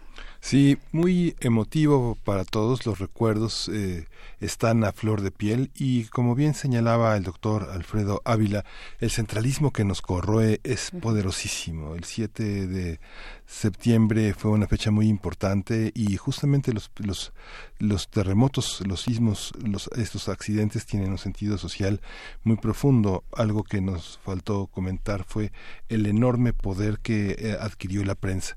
De pronto la prensa no, no tuvo censura, ¿no? no tuvo censura porque toda la corrupción que se evidenciaba estaba entre las líneas de los testimonios, en la descripción de lo que estaba sucediendo y todo lo que estaba sucediendo, de todo lo que éramos testigos era de la impunidad, de la corrupción, de todo esto. Bien decía Alfredo que los edificios públicos hechos con los contratos de amigos, de amigos, de amigos, se convirtieron después en esta crisis inmobiliaria que puso en evidencia la corrupción en la Ciudad de México cómo habían sido dados permisos, cómo se habían autorizado construcciones sin ningún cuidado, pasando por encima de las personas, de su patrimonio, y toda la confianza que habían tenido en adquirir nuevos inmuebles que fueron derribados. Sí, claro, el impacto, el impacto del, desastre eh, en esta, en, los distintos puntos que tocó el sismo hace 34 años y también hace dos, pues tiene el apellido de la corrupción, ¿no? La corrupción mata es ahí donde, donde tiene y cobra mucho sentido esta frase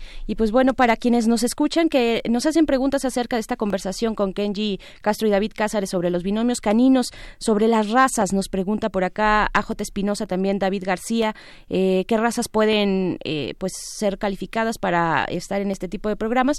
Pues bueno, nos comentaron todos los, nos decía Kenji, todos los perros tienen nariz, ¿no? Tienen olfato, pero eh, sí hay algunos que por sus características pues tienen mayores posibilidades, dado que los incentivos son en positivo, son perros que deben ser eh, de características eh, o, digamos de un ánimo activo, de, de un ánimo de jugueteo incluso.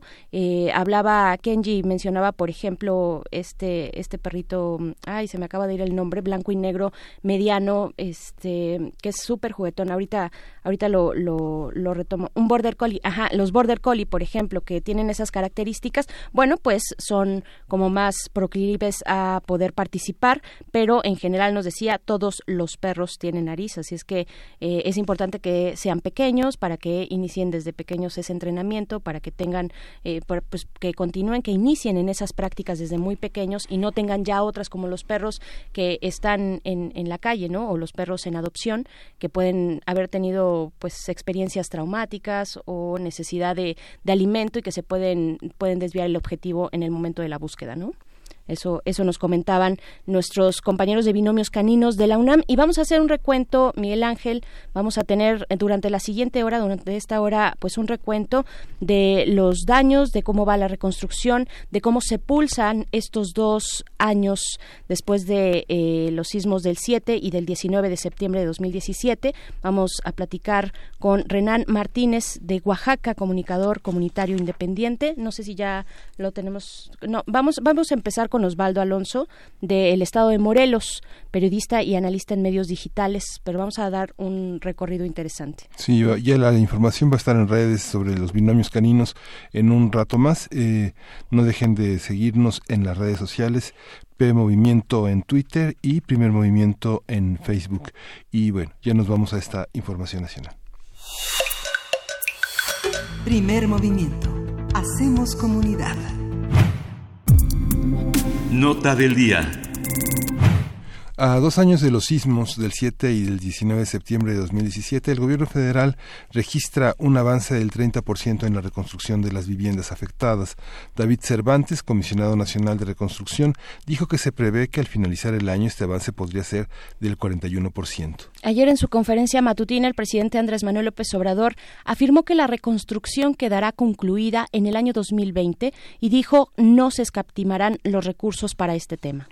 Por su parte, Román Meyer Falcón, titular de la Secretaría de Desarrollo Agrario Territorial y Urbano, la SEDATU, dijo que fueron detectadas diversas irregularidades cometidas por el gobierno pasado en la etapa de la reconstrucción. El funcionario explicó que la mayoría de los afectados utilizó recursos propios para reconstruir su vivienda y al menos la mitad de las casas de Chiapas, Morelos y Guerrero recibieron incompletos sus apoyos. Haremos un recuento de los esfuerzos de reconstrucción a lo largo del país, qué se ha hecho, cómo se ha vivido y si han cambiado en algo la respuesta y las circunstancias con el, eh, esta, esta nueva, este nuevo gobierno. Para ello nos acompaña en la línea en este momento Oswald Alonso, quien es periodista y analista en medios digitales en Morelos. Bienvenido, Oswald. Eh, buenos días, ¿cómo estás? Berenice, muy buenos días. ¿Cómo estás tú? Osvaldo, buenos días. Gracias, gracias Osvaldo. Pues cuéntanos, por favor, cómo, cómo se mira a dos años de este sismo la situación en Morelos. Eh, mira, de, entrada creo que este, sí, a dos años eh, lo que podemos ver es que, eh, como ocurrió en otros estados, la reconstrucción ha sido muy lenta. Lo que hemos visto, registrado y documentado eh, es que incluso ha habido fraudes en el intento por, este, en la idea de ayudar este, a los damnificados, que son miles, aquí fueron miles, nada más para rápidamente hacer un recuento, aquí fueron más de once mil viviendas dañadas, eh, de acuerdo con el último, los últimos datos que a los que pudimos tener acceso hace un año. Eh, son 17 municipios los en donde hubo daños. Eh, de estas once mil viviendas, más o menos son como mil, mil, eh, un poquito, poquito más de dos mil las que resultaron con daños totales. Eh, murieron 73 personas. Y, lo, y lo que ilustra un poco también el daño eh, es que, por ejemplo, en la Universidad Autónoma del Estado de Morelos, 127 edificios de unidades académicas resultaron dañadas, 36 edificios fueron demolidos completamente y aquí en el caso de la Universidad Autónoma del Estado de Morelos, eh, hasta ahora son, eh, faltan cuatro edificios por demoler eh, de estos 36 que eh, este, resultaron con daños estructurales. Entonces esto nos da un panorama en, muy, muy, general de los daños y de cómo ha sido la reconstrucción a dos años. Ha sido lenta sí y hasta ahora hay este, sigue habiendo denuncias de víctimas víctimas del sismo, es decir, damnificados, de que nunca llegó nunca llegaron los eh, beneficios gubernamentales federales y estatales. Este eh, también hay, testimonios de eh, ciudadanos que fueron víctimas de fraudes de presunta de, de organizaciones no gubernamentales fundaciones que en la idea de que venían a ayudar les pidieron recursos para entregar casas y al final ni recursos ni casa y siguen viviendo aún a estas alturas bajo condiciones deplorables. Entonces, en general, este es el panorama que tenemos. Sigue habiendo Em, eh, personas que viven, eh, eh, no viven en sus viviendas originales. Hay, hay un patrimonio histórico que se resultó dañado, ex conventos, que a estas horas todavía no han sido reconstruidos en su totalidad. Bueno, ya no digas este que fueron como la catedral, por ejemplo, de Cuernavaca, que resultó con daños severos y hasta estas alturas todavía sigue siguen en reparación. Sí, el Conaculta y luego la Secretaría de Cultura reportaron que tenían un avance del 42%, que parece muchísimo frente a lo que realmente reportan otras instancias eh, eh, relacionadas con el tema de la construcción, como la Secretaría de Vivienda, por ejemplo, que resulta difícil creer que eh, haya habido este avance cuando uno ve el patrimonio de Morelos derrumbado. En Puebla pasó lo mismo, pasó lo mismo en Chiapas. Este, es difícil eh, pensando que mucho del legado es, son históricos en el sentido de que son construcciones que datan de antes de 1900, ¿no? que esa clasificación nos pone muy en la orilla del desastre en el terreno internacional de protección del patrimonio como nos hemos colocado frente a la UNESCO, ¿no? Sí, sobre todo que eh, reconstruirlos en algunos casos, por ejemplo, en ahora mismo recuerdo en el municipio de en el municipio de, en uno de los municipios del oriente del estado de Morelos eh, se derrumbó uno de los, una de las iglesias más antiguas y lo que la gente hizo fue este de, llegar y, tirar completamente el, el, inmueble histórico. Entonces por el desconocimiento entonces ah, eh, digamos esa, ese patrimonio histórico ya no se puede recuperar definitivamente. Y eh, para acabar eh, digamos de concluir este fenómeno este hubo denuncias por parte de, de las autoridades federales contra los que tiraron este este inmueble histórico entonces este en la tragedia hay otras tragedias que se van construyendo alrededor pero a mí en, en, lo general creo que digamos esto fue lo que pasó pero en lo particular creo que hace falta que a estas alturas haya un informe mucho más detallado de lo que qué fue verdaderamente lo que ocurrió en hace hace dos años. Eh, bueno sabemos que hubo un terremoto de 7.1 grados eh, y que eh, tantas estructuras se dañaron. Pero a mí me parece que después de esto no hay un informe detallado sobre qué fue lo que hizo el gobierno de la República ni qué fue lo que hizo el gobierno de Morelos para eh, em, reconstruir, digamos, los daños. Hay sí informes parciales que establecen eh, fideicomiso, en el caso de Morelos, que se hizo crear un fideicomiso con miles de millones de pesos para la reconstrucción, pero su uso todavía sigue siendo a estas alturas un misterio y sigue siendo todavía eh, inexacto e insuficiente porque em, las viviendas, eh, muchas de ellas aún siguen en reconstrucción a dos años. Entonces, creo que si hay omisión, sí hay una tardanza del gobierno estatal aún con otro gobierno, también debemos decirlo que el año pasado hubo eh, cambio de gobierno y que este gobierno no sabe este, ni por dónde empezar, es decir, no sabe tampoco este qué fue lo que hizo el anterior y, y este ha usado usa actualmente se creó un fideicomiso y una una especie como de em, organización desde la desde el gobierno que se llama Unidos por Morelos que es desde ahí donde se inició la reconstrucción y los fondos, se crearon ahí los fondos, pero este el gobierno ayer, fíjate, ayer, ayer el gobierno del estado de Morelos instaló el eh, este, este, esta organización que se que creó el gobernador Graco Ramírez, una estructura gubernamental. Ayer, fíjate nada más para que nos demos una idea de la reacción, ayer el gobernador eh, Cuauhtémoc Blanco este, instaló o, o, renovó este, o el consejo técnico de esta de este comité lo, lo instaló el día de ayer apenas, nada más para que nos demos cuenta de cómo eh, la omisión ahora de un nuevo gobierno por eh, por por este retomar la reconstrucción, retomar la reorganización y saber eh, cómo le dejaron y qué omisiones existen dejó el anterior gobierno o en qué condiciones ellos van a trabajar ahora para seguir con la reconstrucción. Entonces eso nos da una idea. Ayer estaban este, instalando un consejo este, técnico para la reconstrucción, eh, la reconstrucción de la reconstrucción de las viviendas, ¿no?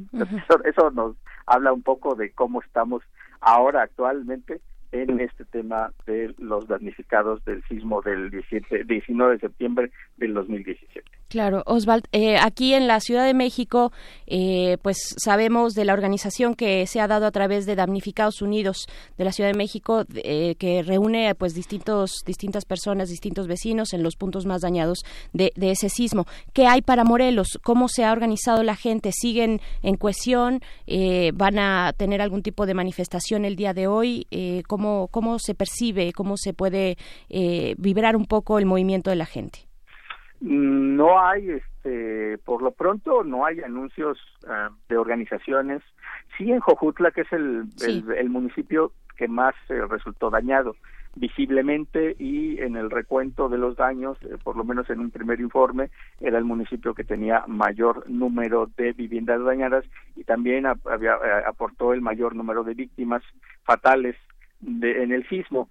Cojutla es de donde eh, han salido denuncias de la falta de ayuda, de fraudes en la entrega de las tarjetas, este, falta de entrega de recursos y ahora mismo no hay, por lo pronto, no hay una organización que haya llamado a la denuncia o que haya llamado a la protesta para visibilizar las irregularidades si es que las existe.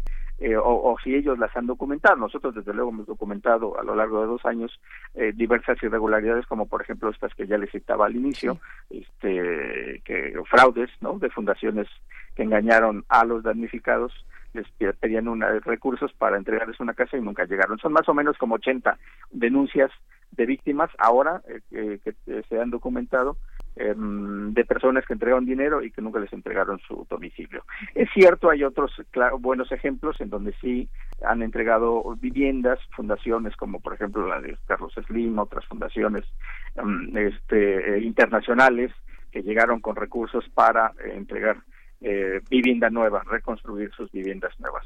Y esto está ahí, se ha dicho, pero eh, estas irregularidades todavía no brotan. Eh, digamos, yo creo que hoy, en el transcurso del día, irán brotando poco a poco de diferentes municipios, sobre todo de Jojutla, y nosotros desde luego estaremos pendientes para saber qué tan, eh, qué, qué, cuántas documentar cuántas denuncias hay y, qué tipo de irregulares a esta fecha existen. Bien, pues Oswald Alonso, periodista y analista en medios digitales de Morelos, te agradecemos mucho este recuento y pues un abrazo para ti y para toda la comunidad. Ojalá que esto llegue por fin a tener una luz al final del túnel. Muchas gracias.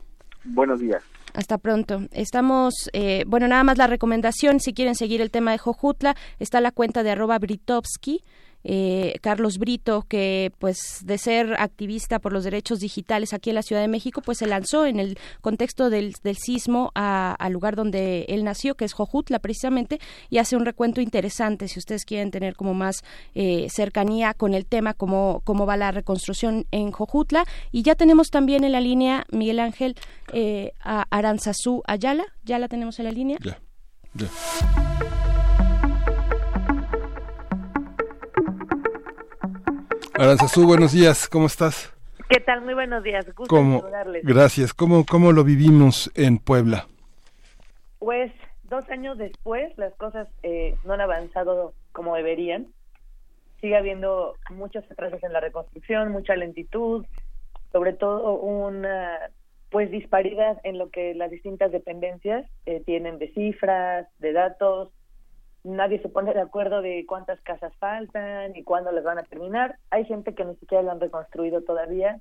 Entonces, pues se vive un poco de caos, sobre todo porque ni siquiera está uniforme la cifra de municipios afectados. Eh, algunos dicen que son 100, otras dependencias solo tienen 43. Entonces, está bastante, eh, pues hay mucha confusión en torno a cómo va a estar esta reconstrucción todavía.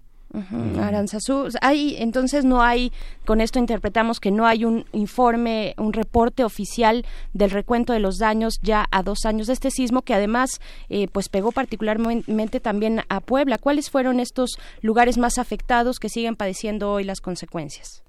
Eh, pues la, verdad es que son bastantes, no no se podría decir que hay un municipio más afectado que otro, porque hubo daños en aproximadamente, aquí hay en el, en el estado 217 municipios, hubo daños en aproximadamente la mitad de los municipios, sobre todo en la zona centro y en toda la Mixteca, que es la zona pues colindante con Morelos, donde fue el epicentro. Sí. Lo que hay de cifras oficiales, el año pasado, a finales del año pasado, el exgobernador Antonio Gali publicó un documento llamado El Libro Blanco, donde informaba pues de los avances de la reconstrucción y todo. Pero bueno, ya pasó casi un año de esa publicación y además eh, incluso el gobierno federal me parece que ayer, señaló que la reconstrucción aquí pues se retrasó por el tema del conflicto electoral, ¿no? Que recuerden que tuvimos un conflicto postelectoral muy largo que se definió hasta diciembre quién iba a ser la gobernadora en ese caso, quien a los pocos días falleció en un accidente aéreo y apenas hasta principios de agosto eh, tomó el poder Miguel Barbosa después de otras elecciones lo cual sí sí ha causado pues un avance en cuanto, por ejemplo, las dependencias. Aquí la Secretaría de Bienestar no tiene ni dos meses empezando eh, que empezó sus labores Entonces realmente pues es muy poco tiempo para ya tener todo un censo detallado, los recursos, etcétera. Entonces sí ha habido como un poco de falta de, coordinación y sobre todo retraso en ese aspecto. La gente se ha movilizado este, políticamente, se ha, organizado para protestar por esta situación. ¿Cuáles fueron los saldos? Eh, los edificios públicos, los edificios eh, colectivos, edificios muy habitados, casas habitación. ¿Cómo, cómo está repartida la, el desastre que ocurrió en Puebla? Hubo muchísimos daños en iglesias. Eh, Puebla tiene muchas, muchas iglesias, entonces hubo daños en muchas iglesias, en escuelas. En hospitales fueron muy pocos, realmente los daños. En escuelas hubo muchas escuelas dañadas y sobre todo en casas, en viviendas, eh, en las viviendas de municipios de la zona de la Mixteca, por ejemplo, eh, Atelixco, que es como de los más conocidos, Izúcar de Matamoros, Chautla de Tapia, eh, de Andrade, Tepeji, es decir, ahí en esos municipios, más de pues prácticamente todas las iglesias tienen daño, pero casas de las personas, ¿no? Se cayeron los techos, los muros, eh, hay personas que no han podido todavía regresar a vivir a sus casas. Eh, en el municipio, por ejemplo, de Coayuca de Andrade hay una casa cuyo muro a la mitad está totalmente, pues como si fuera un rompecabezas separado. De verdad está ahí por milagro y apenas regresamos y sigue exactamente igual. A esas personas no les han dado nada de dinero, pero no se han movilizado más allá. Porque también creo que ha afectado mucho este, pues sí, el tema que no había como autoridades a quien poderles pues reclamar, ¿no? Claro, Entonces hasta apenas que están haciendo el, el segundo censo, la Secretaría de Bienestar local y la CONAVI federal, pues la gente está volviendo volviendo a pues cuestionar un poco en cuanto a fechas, recursos, pero apenas esto tiene dos meses claro, qué, qué, curioso. Estoy pensando ahorita también en, en, el cruce de las elecciones donde el poder estatal, bueno, y en este caso el INE y los soples, pues extienden a todos los municipios que sean necesarios, pero a la par, pues este desastre eh, que, que, pues no ha tenido los resultados que, que, se exigen por parte de la ciudadanía o se deberían exigir. ¿Cómo es la vida? Para darnos una idea y antes de despedirte, Aranzazu Ayala, eh, ¿cómo es la vida de los damnificados? Eh, ¿Cuáles son las posibilidades? ¿Dónde se están alojando? ¿A dos años, pues cómo ha cambiado este panorama de su vivienda, de sus posibilidades de vida, de asistir a las escuelas, en fin, de todo lo que significa una vida cotidiana. Hay personas que siguen viviendo, por ejemplo, en las mismas casas dañadas, pero con una lona o digamos con alguna suerte como de arreglo provisional. eh, hay personas que han tenido que irse totalmente de sus casas y viven hacinadas con familiares, o sea, estamos hablando de quizás una familia de cuatro o cinco personas que acaban viviendo todos en un solo cuarto que les están prestando, pero de alguna forma se han como acostumbrado a, a este tipo de vida, porque también una señora, por ejemplo, nos decía que no sabía justamente a quién irle a reclamar. Entonces, eh, sí siguen viviendo en condiciones, sobre todo de hacinamiento, es lo, eh, lo más preocupante que ha pasado. Y espero que, bueno, ahora eh, del resto del año, ya que el gobierno está otra vez presentándose en los municipios, pues las personas ya puedan tener a quien, digamos, una autoridad con quien estarle dando seguimiento a su caso y a quien estarle exigiendo, pero de alguna manera muchas personas están como resignadas a que nada se va a arreglar. Resignadas totalmente. Resignadas. Qué, qué, qué, duro, qué duro de verdad estas, estas condiciones. Aranzazú, ¿sabemos cuál fue la ruta de la ayuda humanitaria? ¿Llegó o no llegó? ¿Qué pasó con el eh, anterior gobernador? Eh, bueno, por supuesto antes de Eric Alonso. Pero, ¿quiénes son los responsables? ¿Hay investigaciones respecto a los, al paradero de los recursos? Mencionaban las autoridades de Secretaría de Bienestar que, bueno, la Auditoría Superior de la Federación ya había encontrado y en su momento pues hizo las, las como recomendaciones y observaciones y todo esto, algunos problemas en el recurso, eh, me parece que es el fideicomiso, el que es un fideicomiso conjunto. Una de las partes de este fideicomiso no nos comentaron cuál, eh, no había como puesto su parte del dinero, entonces por eso no se había podido completar como la, la reconstrucción. Claro que también, pues eso es, me parece muy preliminar y la verdad es que no, no han ha habido mayor claridad al respecto. hasta donde tengo entendido, el gobierno estatal sí puso recursos. Hubo ayuda humanitaria, hubo muchísima. Sí. Muchísima, muchísima. Esa sí llegó a todos los municipios eh, afectados. Eh, digo, como en también en el estado de Morelos, se, desbordaban, las carreteras se desbordaban de gente, gente de otros estados. Entonces, en cuanto a ayuda humanitaria, sí hay, sí ha habido, ha habido organizaciones que han reconstruido casas con recursos privados, eh, recursos de empresarios, recursos de, de ONGs, pero en cuanto al gobierno me parece que el problema fue este fideicomiso donde alguien no puso el dinero que tenía que poner, lo cual pues habían informado la, la Secretaría de Bienestar que sería esclarecido pues en su momento y pronto. Entonces esperemos que pronto se sepa quién quién no quién no dio el dinero y quién fue la, la entidad responsable de retrasar la reconstrucción y la vuelta a la vida normal pues de, la ciudadanía claro. Para el caso de Puebla, pues es muy simbólica la cantidad de, de, catedrales, de iglesias que tienen de construcciones muy antiguas. Ya después de preguntarte sobre las vidas humanas, sobre la vida cotidiana, pues también este es un punto muy eh, característico de Puebla. ¿Cómo va la reconstrucción? Eh, ¿quiénes, eh, o sea, se, se, ha dado como un seguimiento? ¿Vemos mejoras en estas infraestructuras antiguas? En las iglesias sí, eh, generalmente la reconstrucción de las iglesias es muy lenta.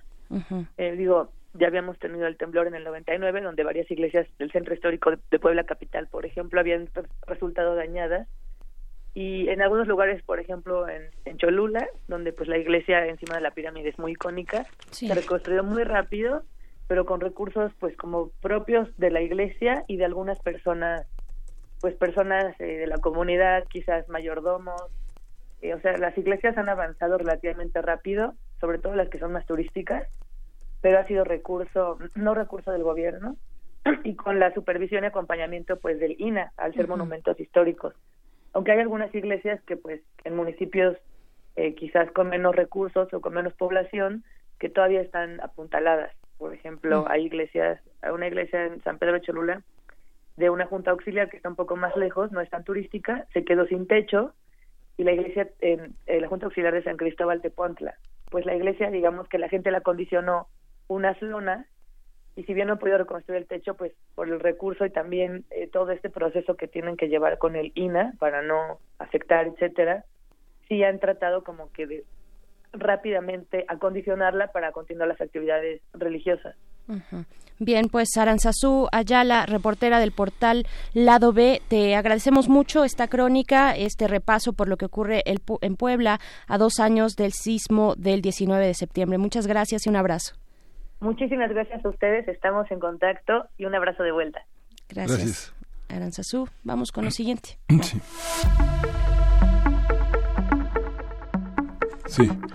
Eh, Renan eh, Martínez de Oaxaca ya está en la línea.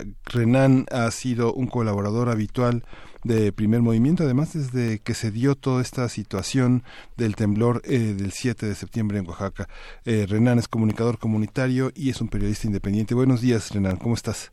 Miguel Ángel, Berenice, muy buenos días, amigos de Primer Movimiento. Estamos aquí eh, desde Oaxaca para comentarles pues cómo va eh, la situación de la reconstrucción en el istmo de Tehuantepec y la zona de la Sierra Mije, eh, que fueron muy afectados por los sismos de hace dos años.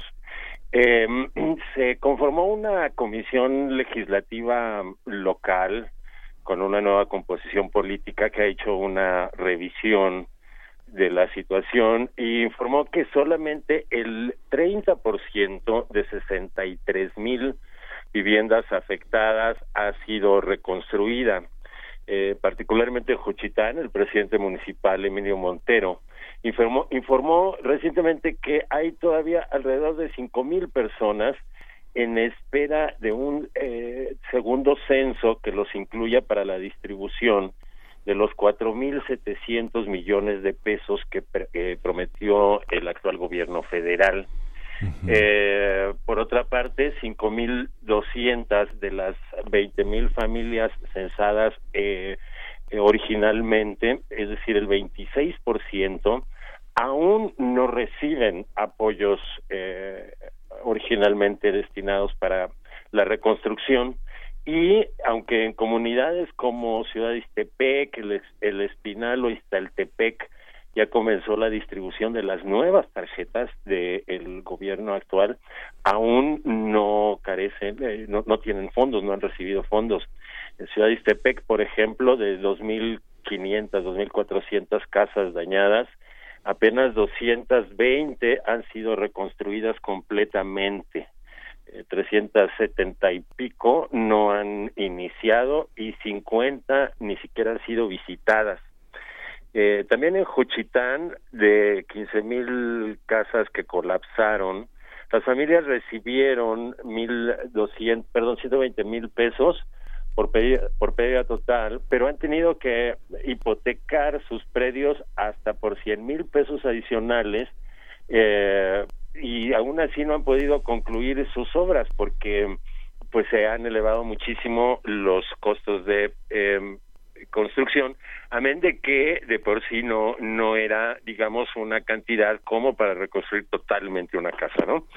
Eh, en 12 comunidades todavía es frecuente encontrar escombros en las calles, son parte, es parte del paisaje y miles de personas siguen viviendo en refugios improvisados en estas comunidades.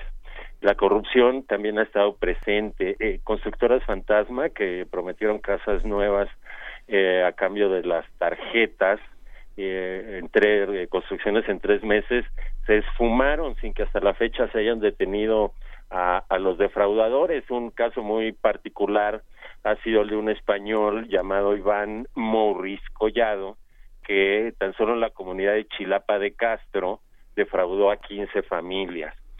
junto con eso, constructores de la región eh, subcontratados por una empresa llamada Grupo Salcedo, protestaron recientemente reclamando 25 millones que les adeudan eh, por la rehabilitación y reconstrucción de 293 escuelas. eh, en este ámbito, en el educativo, eh, de las 3.500 escuelas que colapsaron originalmente, que fueron, que sufrieron daños, 145 se encuentran actualmente en proceso de rehabilitación, pero eh, 856, el 26% no cuentan todavía con fuente de financiamiento. Eh, en estas escuelas, en muchas escuelas eh, de nivel preescolar hasta secundaria, los alumnos aún toman clases entre escombros, en aulas improvisadas con tablas y láminas, en salones provisionales inapropiados, donde a veces la temperatura alcanza a los hasta los 38 grados. Inclusive eh, a veces toman clases al aire libre bajo la sombra de los árboles. En cuanto a la economía, los niveles de empleo y de producción eh, previos a la catástrofe no se han recuperado todavía. Eh, una evidencia, un problema es que no hay incluso hasta ahora apoyos, programas de apoyo para pescadores, campesinos y ganaderos que eh, además digamos de que vieron afectadas sus casas pues también sus eh, equipos de trabajo la pérdida la pérdida y degradación de los empleos sigue siendo algo eh, que se vive cotidianamente el crecimiento desmesurado del agiotismo también ha afectado y no se ha no ha permitido la recuperación económica. Pero digamos que no son, no todo son malas noticias. Eh, fuera de los circuitos oficiales, el panorama cambia. La ayuda de la sociedad civil, de la iniciativa privada y de agencias internacionales de cooperación parece que ha sido más efectiva, extensa e inclusive socialmente más profunda. Eh, por ejemplo, la, la Fundación Alfredo Harp eh, destinó como 700 millones de pesos a circuitos de salud, viveros de alta tecnología, rescates documentales, eh, inmuebles culturales, bibliotecas, mercados, eh, escuelas. Eh, Levantemos México, una iniciativa muy interesante de Diego Luna y Gael García Bernal, eh, destinó 28 millones de pesos a proyectos relacionados con liderazgo comunitario, proyectos de alta exigencia que tuvieran impacto en el tejido social y estuvieran basados en la, en la colaboración y la, y la solidaridad comunitarias. eh, con perspectiva de derechos humanos, etcétera. Ellos han tenido una participación determinante eh, en San Dionisio del Mar, por ejemplo, o en Juchitán mismo, donde recuperaron eh, dos radios comunitarias, Radio Totopo y la escuela, la radio escolar de la preparatoria de San Dionisio. Eh, esto se multiplica a escala menor en muchas regiones, particularmente por la intervención de asociaciones civiles locales y regionales que ya de por sí tenían larga experiencia de trabajo en la región. Eh, una mención aparte y necesaria merece el apoyo del recientemente fallecido maestro Francisco Toledo, que financió la reconstrucción de viviendas tradicionales y mantuvo abiertas 15 cocinas comunitarias en Juchitán durante más de seis meses. Este, junto con Radio Totopo, fueron los dos centros que mantuvieron atención a la comunidad durante el mayor tiempo. Y bueno, los beneficiarios de estas cocinas comunitarias en estos días realizaron el tradicional novenario en homenaje al maestro que en un evento comunitario en el que se ofreció comida tradicional. Así, más o menos, desde distintos aspectos, un poco cómo está el panorama eh, después de dos años de este esta terrible catástrofe este Miguel Ángel Berenice. Oye Osvaldo y esta participación de las fundaciones de la Fundación HARP de este apoyo eh, que, que, encabezó este Gael cómo ¿Cómo, ¿Cómo ha recibido, digamos, por las autoridades? ¿Cómo, cómo, compara la, la, comunidad del Istmo, que es fundamentalmente donde se ha dado todo este apoyo en relación a todo esto que justamente hace unos días, el 8 de septiembre, se quejaba el gobernador Murat de que no se había reunido con la Comisión de Reconstrucción y señalaba cuáles habían sido sus logros. Creo que eran 11 mercados que había reconstruido, ¿no? Hay una parte que es muy, muy curiosa, porque justamente parte de los viejos combates de las comunidades oaxaqueñas de mayor tradición ha sido como el cuestionar ciertos apoyos a, al mundo eh, empresarial eh, para que reconstruya haciendas, para que reconstruya eh, aspectos de infraestructura histórica que no, no ha podido solo el Estado con ellos. Pero ahora, bueno, sorprende, sorprende eh, gratamente que una persona que ha recibido tantos apoyos como la Fundación HARP ahora lo devuelva, pero multiplicado, digamos, esos 700 millones que también benefician a los proyectos que ellos levantaron, es, una, es un apoyo muy significativo, el apoyo también que 28 millones, uno podría pensar que como fueron cuestionados por comunidades al interior de Oaxaca, que los festivales de cine que habían organizado y que tenían eh, en los proyectos de, de Gael García eh, como centro, 28 millones yo creo que es muchísimo más de lo que ellos han ganado con todos los festivales de cine en Oaxaca. Ha habido una, se han volcado organizaciones de la sociedad civil que yo creo que han apoyado mucho más que las que los propios presupuestos municipales, ¿no? ¿Cómo, cómo ha sido este proceso? Sí, es absolutamente claro esa esa diferencia y mm, hay también distintas razones. Mira, por un lado, digamos que la región del Istmo es eh, una eh, eh, región indígena que ha mantenido muy poderosa su cultura, sus tradiciones y marca muy bien la diferencia con el Estado mexicano y con lo que podríamos llamar en general la cultura occidental. Y eso les ha permitido históricamente la verdad sobreponerse y a veces hasta tomarle el pelo a, a, digamos los extranjeros no este de tal modo que bueno por un lado. Y por otro lado la iniciativa privada y la sociedad civil que no llegan con esquemas previamente burocratizados, sino que en todo caso sistematizan el manejo de recursos en función de, la asignación, ¿no? Buscan eh, este parámetros de transparencia, políticas de transparencia y demás, y no al revés, de primero este cuido el dinero y después te lo doy. sí. Eh, entonces, en ese sentido, pues claro que fluye. Y eh, lo otro es el contacto, digamos, personal, real, concreto, directo, en, en ambos casos, de escucharse, de dialogar, de conocer a fondo los problemas y darle soluciones específicas. Entonces ahí se gesta realmente una colaboración pues mucho más estrecha, eficaz y eficiente y los resultados están a la luz.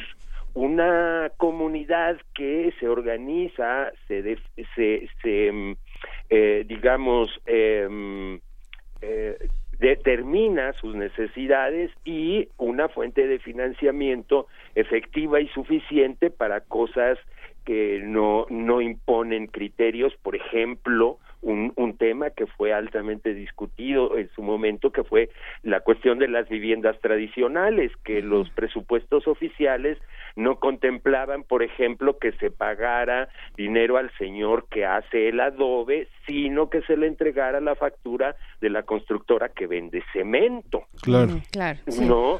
Entonces, ahí tenemos esa esa eficacia. Y sí sí sí sí definitivamente de acuerdo. Este digamos que cuando nos nos organizamos juntos solos podemos más y mucho mejor que cuando interviene pues algún exacto sí. Y también no no no no solo el estado propiamente dicho sino también los intereses políticos o, o sociales no este ahora es, es difícil hacer el análisis cuantitativo porque además la disputa política ha generado este, disputas por las cifras también. Claro, claro. E, entonces uno no sabe muy bien cómo está el tema este, cuantitativamente. Habrá que seguirlo, Osvaldo.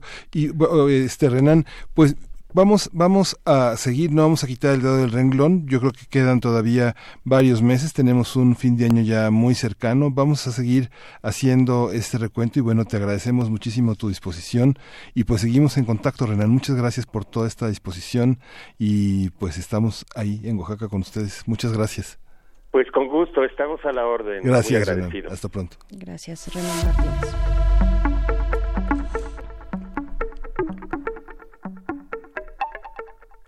Bien, y en este repaso que hacemos a dos años del sismo de tanto del, del 7 como del 19 de septiembre de 2017, ya nos acompaña la línea Francia Gutiérrez, quien es habitante del edificio 1C, un edificio que fue colapsado del multifamiliar Tlalpan. También es integrante de Damnificados Unidos de la Ciudad de México. Buenos días, Francia Gutiérrez, ¿cómo estás? Buenos días, muchas gracias por el espacio. Hoy, como todos los días después del sismo, son importantes para nosotros los damnificados encontrar la oportunidad de informar cómo va el proceso. Y te agradecemos mucho que así sea, Francia, en esta y en otras ocasiones, como bien dices, que hemos podido eh, platicar contigo o con algunos otros integrantes de Damnificados Unidos en la Ciudad de México, en tu caso, para el caso de Tlalpan, eh, que además tienen hoy muchas actividades, tienen distintas actividades, tendrán eh, una manifestación, tendrán también una, una misa solemne con el padre Miguel Concha, en fin, hay varias cuestiones que Damnificados Unidos está proyectando. Dinos, por favor, cómo llegamos, cómo llega la Ciudad de México eh, a estos dos años del, del sismo del 19 de septiembre. Nosotros esperamos que hubiésemos llegado más eh, preparados emocionalmente, eh, pero no hemos podido como población afectada porque no hemos regresado a casa. en dos años hemos tenido que caminar y luchar cada uno de sus días por la recuperación de nuestro patrimonio y en cada una de estas etapas nos damos cuenta de que la emergencia tiene diferentes caras y hoy estamos viviendo otra expresión de esta emergencia que no termina desde el 19 de septiembre, el día que nacimos como damnificados. Eh, para nosotros eh, pudiera verse más cerca el regreso a casa porque se empiezan a ver eh, levantándose los edificios que colapsaron o viéndose más reforzados los edificios que se debilitaron a causa del sismo pero no están tan próximas las entregas de nuestras viviendas.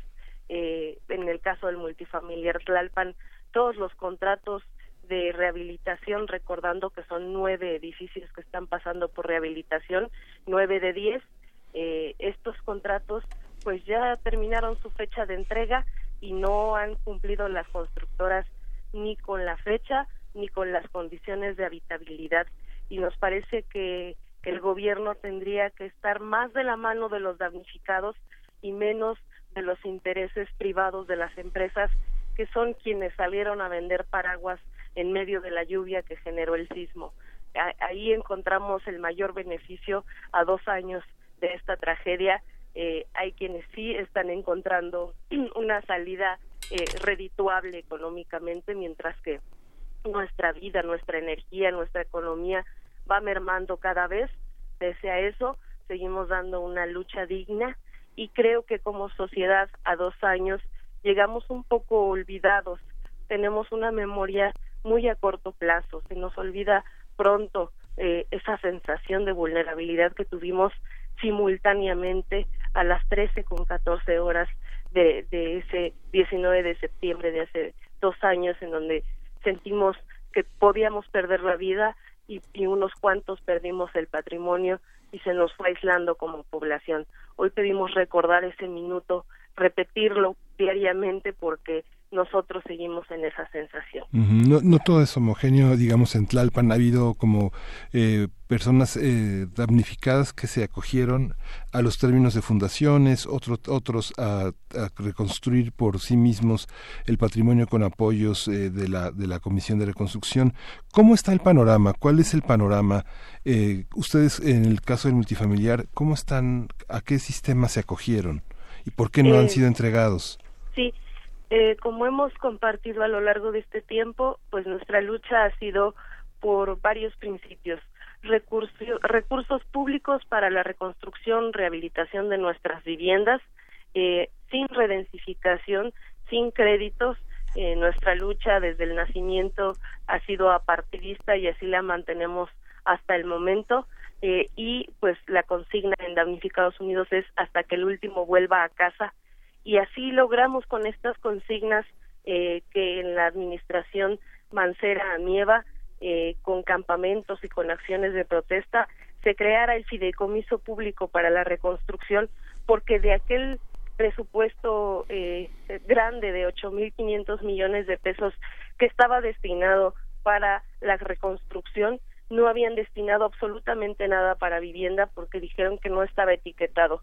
Entonces, fue necesaria la creación de este fideicomiso y a ese fideicomiso se le destinaron eh, 620 millones de pesos con los cuales se eh, trabajaron eh, los nueve edificios de rehabilitación del multifamiliar Tlalpan eh, y el edificio 1C eh, al cual que yo pertenezco, el colapsado, ese está trabajándose a fondo perdido, sin crédito, sin redensificación, vía INVI eh, y a diferencia de los nueve de rehabilitación, los recursos los administra el INVI directamente y acá como fue un fideicomiso con reglas de operación, se le depositó a quien administra en cada edificio este recurso total que fue un presupuesto eh, eh, pues diseñado por cada empresa constructora que de, de ese momento se nos asignó.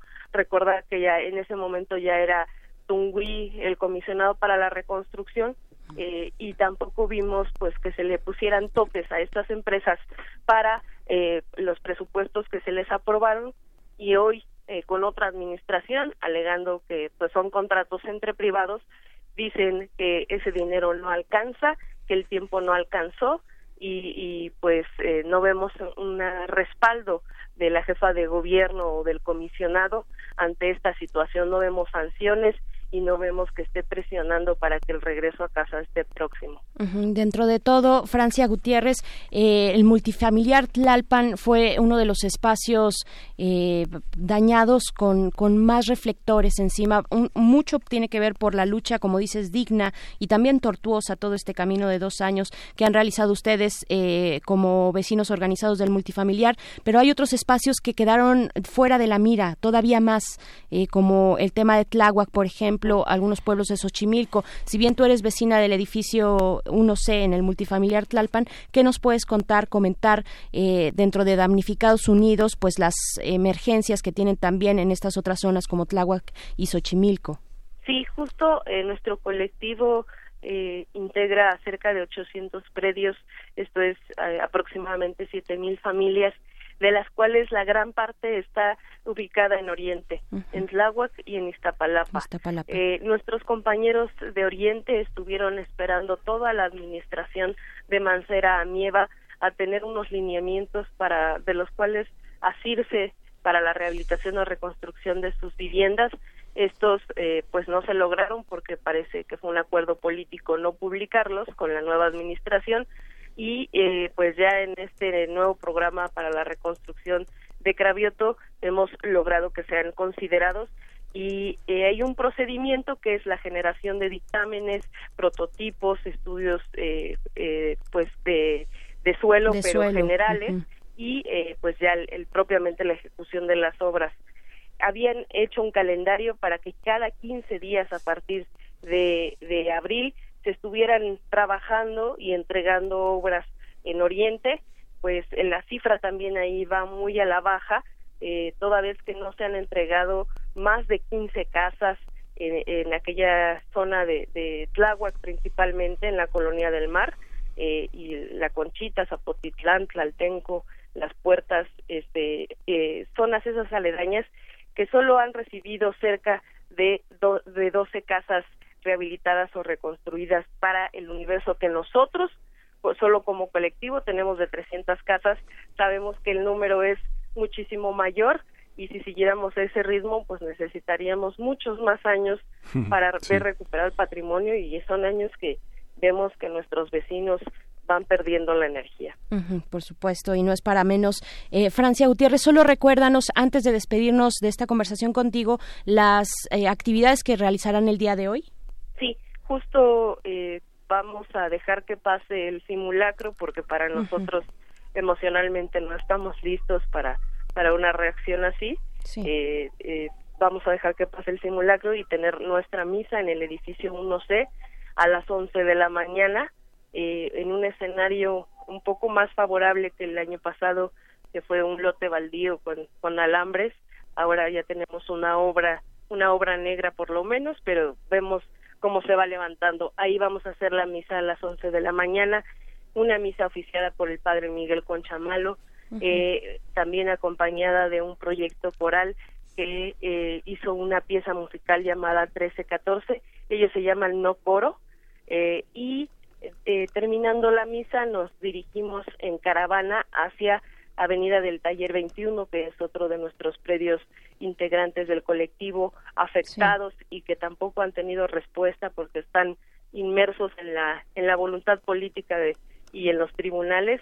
Eh, y ahí vamos a hacer el minuto de silencio a las 13 con 14 horas eh, y determinaremos ahí eh, pues si hacer conferencia de prensa o si eh, hacer un momento de protesta. Bien, Francia Gutiérrez, estaremos atentos. Recuerden, a las 11 de la mañana es este inician estas actividades con esta misa solemne. Agradecemos mucho esta conversación contigo, Francia Gutiérrez. Un abrazo a ti y a todos los integrantes de Damnificados Unidos de esta Ciudad de México. Gracias, Francia. Muchas gracias siempre, Berenice Radio UNAM, por, por, por no olvidarse de este tema que no ha sido resuelto. Sí, muchas gracias. Muchas gracias, Francia. Vamos a escuchar en este momento una cápsula de nuestros compañeros de Cómo ves, de la revista Cómo ves, Frecuencia Temblores.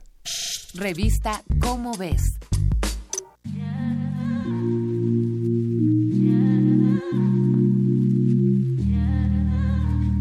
El pasado 19 de septiembre de 2017, los habitantes de la Ciudad de México realizaron como todos los años en la misma fecha un simulacro masivo en memoria del terremoto que afectó a la ciudad 32 años atrás. Sin mayor problema el simulacro se desarrolló, pero lo impensable ocurrió apenas un par de horas después. La alerta sísmica volvió a sonar en el momento en que los habitantes ya habían sentido la primera sacudida. Más allá de la reacción colectiva, para minorar la crisis, en el aire flotaba aún la sorpresa ¿Cuáles son las probabilidades de que otro terremoto ocurriera exactamente la misma fecha, pero tres décadas después? Por si esto fuera poco, todos hemos escuchado o sentido que los sismos han ocurrido con mayor frecuencia desde entonces. Y nos preguntamos, ¿está temblando cada vez más?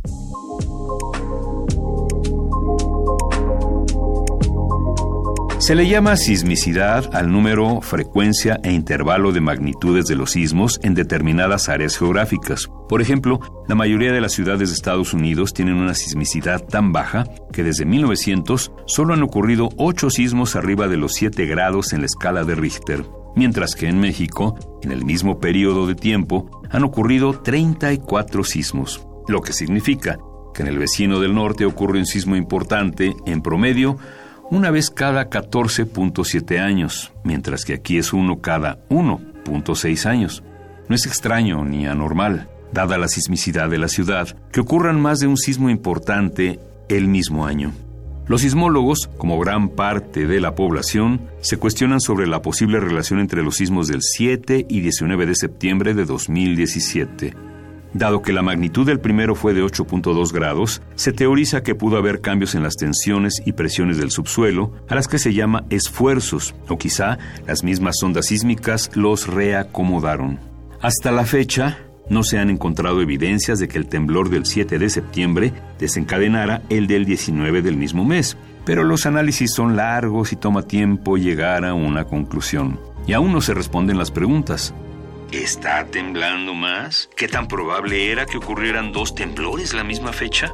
¿Están afectando otros fenómenos como las manchas solares, la cantidad y fuerza de los temblores que ocurren? Una réplica es un sismo de menor magnitud que ocurre en el mismo lugar del sismo principal. El sismo del 19 de septiembre tuvo más réplicas que ningún otro registrado en nuestra historia, pero esto no necesariamente indica que tiembla más. Lo que sí indica es que el Servicio Sismológico Nacional cuenta con más estaciones sismológicas y puede detectar sismos más pequeños. Aún así, se han registrado más réplicas de las habituales, pero no podemos asegurar que ha sido el de mayor número, pues por ejemplo, no se cuenta con el registro de las réplicas de aquel terremoto de 8.2 grados que ocurrió en 1932. En cuanto a la fecha, curiosamente las probabilidades son más altas de lo que creemos. Los estadistas llaman a esto la paradoja del cumpleaños existe una probabilidad del 50% de que dos personas en un grupo de 23 cumplan años el mismo día. Si este número de personas aumenta a 70, las probabilidades escalan hasta 99%. Dicho de otra manera, la actividad sísmica en nuestro país es tan frecuente que de hecho no debería extrañarnos que ocurra la casualidad de que dos sismos compartan un lugar en el calendario. Lo mismo con cosas como las manchas solares o el comportamiento de los animales. No existe una correlación entre estos hechos y la actividad sísmica. Nosotros la hemos visto porque nuestra experiencia ha unido dos hechos aislados. Y de nuevo, esto solo se consigue por la frecuencia con la que ocurren los sismos. Así que las aclaraciones están hechas. La actividad sísmica aún es normal. No se pueden predecir los sismos de los animales y no era del todo imposible que dos sismos ocurrieran un 19 de septiembre. Esta es una coproducción de Radio UNAM y la Dirección General de Divulgación de la Ciencia de la UNAM, basada en el artículo Sismos, ¿está temblando más que antes? escrito por Alan Husker, Miguel Ángel Santoyo y Shioli Pérez Campos. Si deseas saber más sobre los sismos, consulta la revista ¿Cómo ves? la publicación mensual de divulgación científica de la UNAM.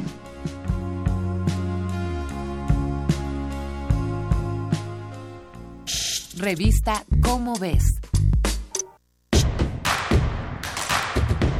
Síguenos en redes sociales. Encuéntranos en Facebook como Primer Movimiento y en Twitter como arroba PMovimiento. Hagamos comunidad.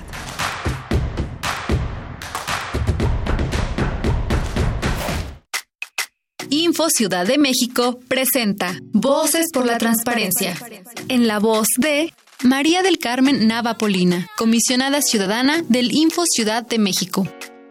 El estado abierto es tan útil y cotidiano como queramos. Un nivel avanzado de apertura implica difundir, sistematizar información que permite y facilite la consulta, el análisis, la evaluación del quehacer público, pero sobre todo debe mostrar un aprovechamiento social y generar bienestar. El piso mínimo del estado abierto consta de cinco elementos. 1. Transparencia y rendición de cuentas. 2. Participación y cocreación. 3. Integridad y prevención de conflicto de intereses. 4. Lenguaje sencillo, formatos abiertos y accesibles. 5. Memoria y archivo. Estos elementos deben existir al mismo tiempo e interactuar de manera permanente para que podamos identificar una apertura institucional real. Todas las personas podemos aportar a un Estado abierto, exigir su operación cotidiana a través de la inteligencia pública. Mi INE está hecho de las primeras voces que exigieron libertad de elección y de expresión. Mi INE está hecho de esas cosas del pasado que no queremos repetir y del futuro que queremos construir. Mi INE cumple 29 años de garantizar el derecho a elecciones libres y que todas las voces cuenten. Mi INE es lo que soy. Yo me identifico con la democracia. Si ya cumpliste 18 años, inscríbete al padrón electoral y obtén tu INE. Infórmate en INE.mx. Contamos todas, contamos todos. INE. ¿Te ofrecieron un trago o un cigarro? ¿O un churro? Natacha. Y te dijeron que no pasa nada. ¿Seguro que no pasa nada? Antes de entrarle, deberías saber lo que las sustancias adictivas pueden causar en tu cuerpo. ¿O te gusta andar por ahí con los ojos cerrados? Mejor llama a la línea de la vida de Conadic 800-911-2000 cualquier día a cualquier hora. Aquí te escuchamos. Juntos por la paz. Estrategia Nacional para la Prevención de las Adicciones. Gobierno de México. La tendencia entre los jóvenes al uso y abuso de la bebida se ha venido incrementando de manera alarmante en los últimos tiempos. Si crees que eres uno de ellos, no lo dudes, infórmate. Mayor información al 5705-5802. Lada sin costo 01800-561-3368. Encuentra la música de primer movimiento día a día en el Spotify de Radio UNAM y agréganos a tus favoritos.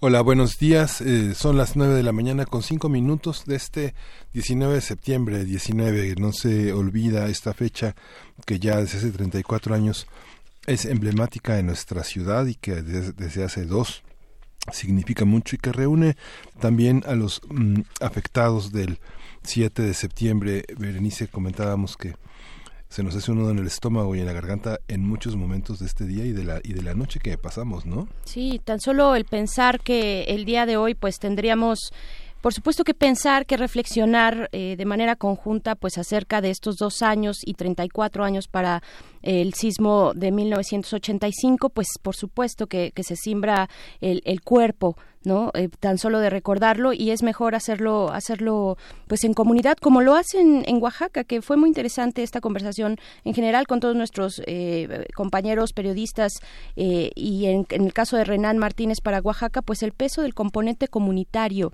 eh, que es algo que a Oaxaca ha salvado de muchas cosas, que, que le ha brindado también muchas otras, mucha riqueza eh, simbólica, estos lazos comunitarios fuertes que ayudan a una sociedad pues a salir a, al paso, ¿no? A, levantarse de los escombros cuando las autoridades pues finalmente no responden como deberían.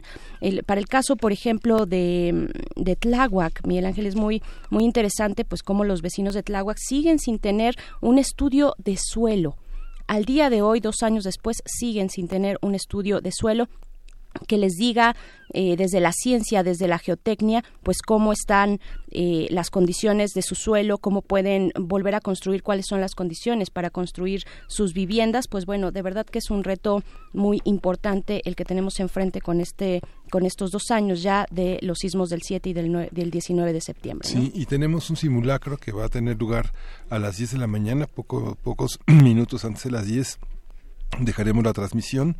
Eh, vale la pena mirarnos cara a cara, recordar que eh, cada una de las personas que estaremos afuera en las tareas de la protección civil somos personas que estamos interesados en que los demás sobrevivan, que los demás continúen, que los demás eh, somos nosotros y que estos lazos de solidaridad que tienen ahora un referente técnico, metodológico en cuanto a la protección, a la seguridad, a la reinstalación de, de, de, de efectos, tengan un lugar en nuestros corazones y en nuestra mente, que se profundicen, que se interioricen, que sean una respuesta en la que eh, la sociedad, nosotros, tengamos un papel sumamente activo, sumamente protagónico en estas tareas, Berenice. Así es, fíjate que acá en nuestras redes sociales, bueno, desde el inicio de este día les invitamos a reflexionar a través de las redes sociales, pues en distintos niveles, ¿no? ¿Cómo llegamos todos juntos a este segundo aniversario de los sismos, de, estos siniestros?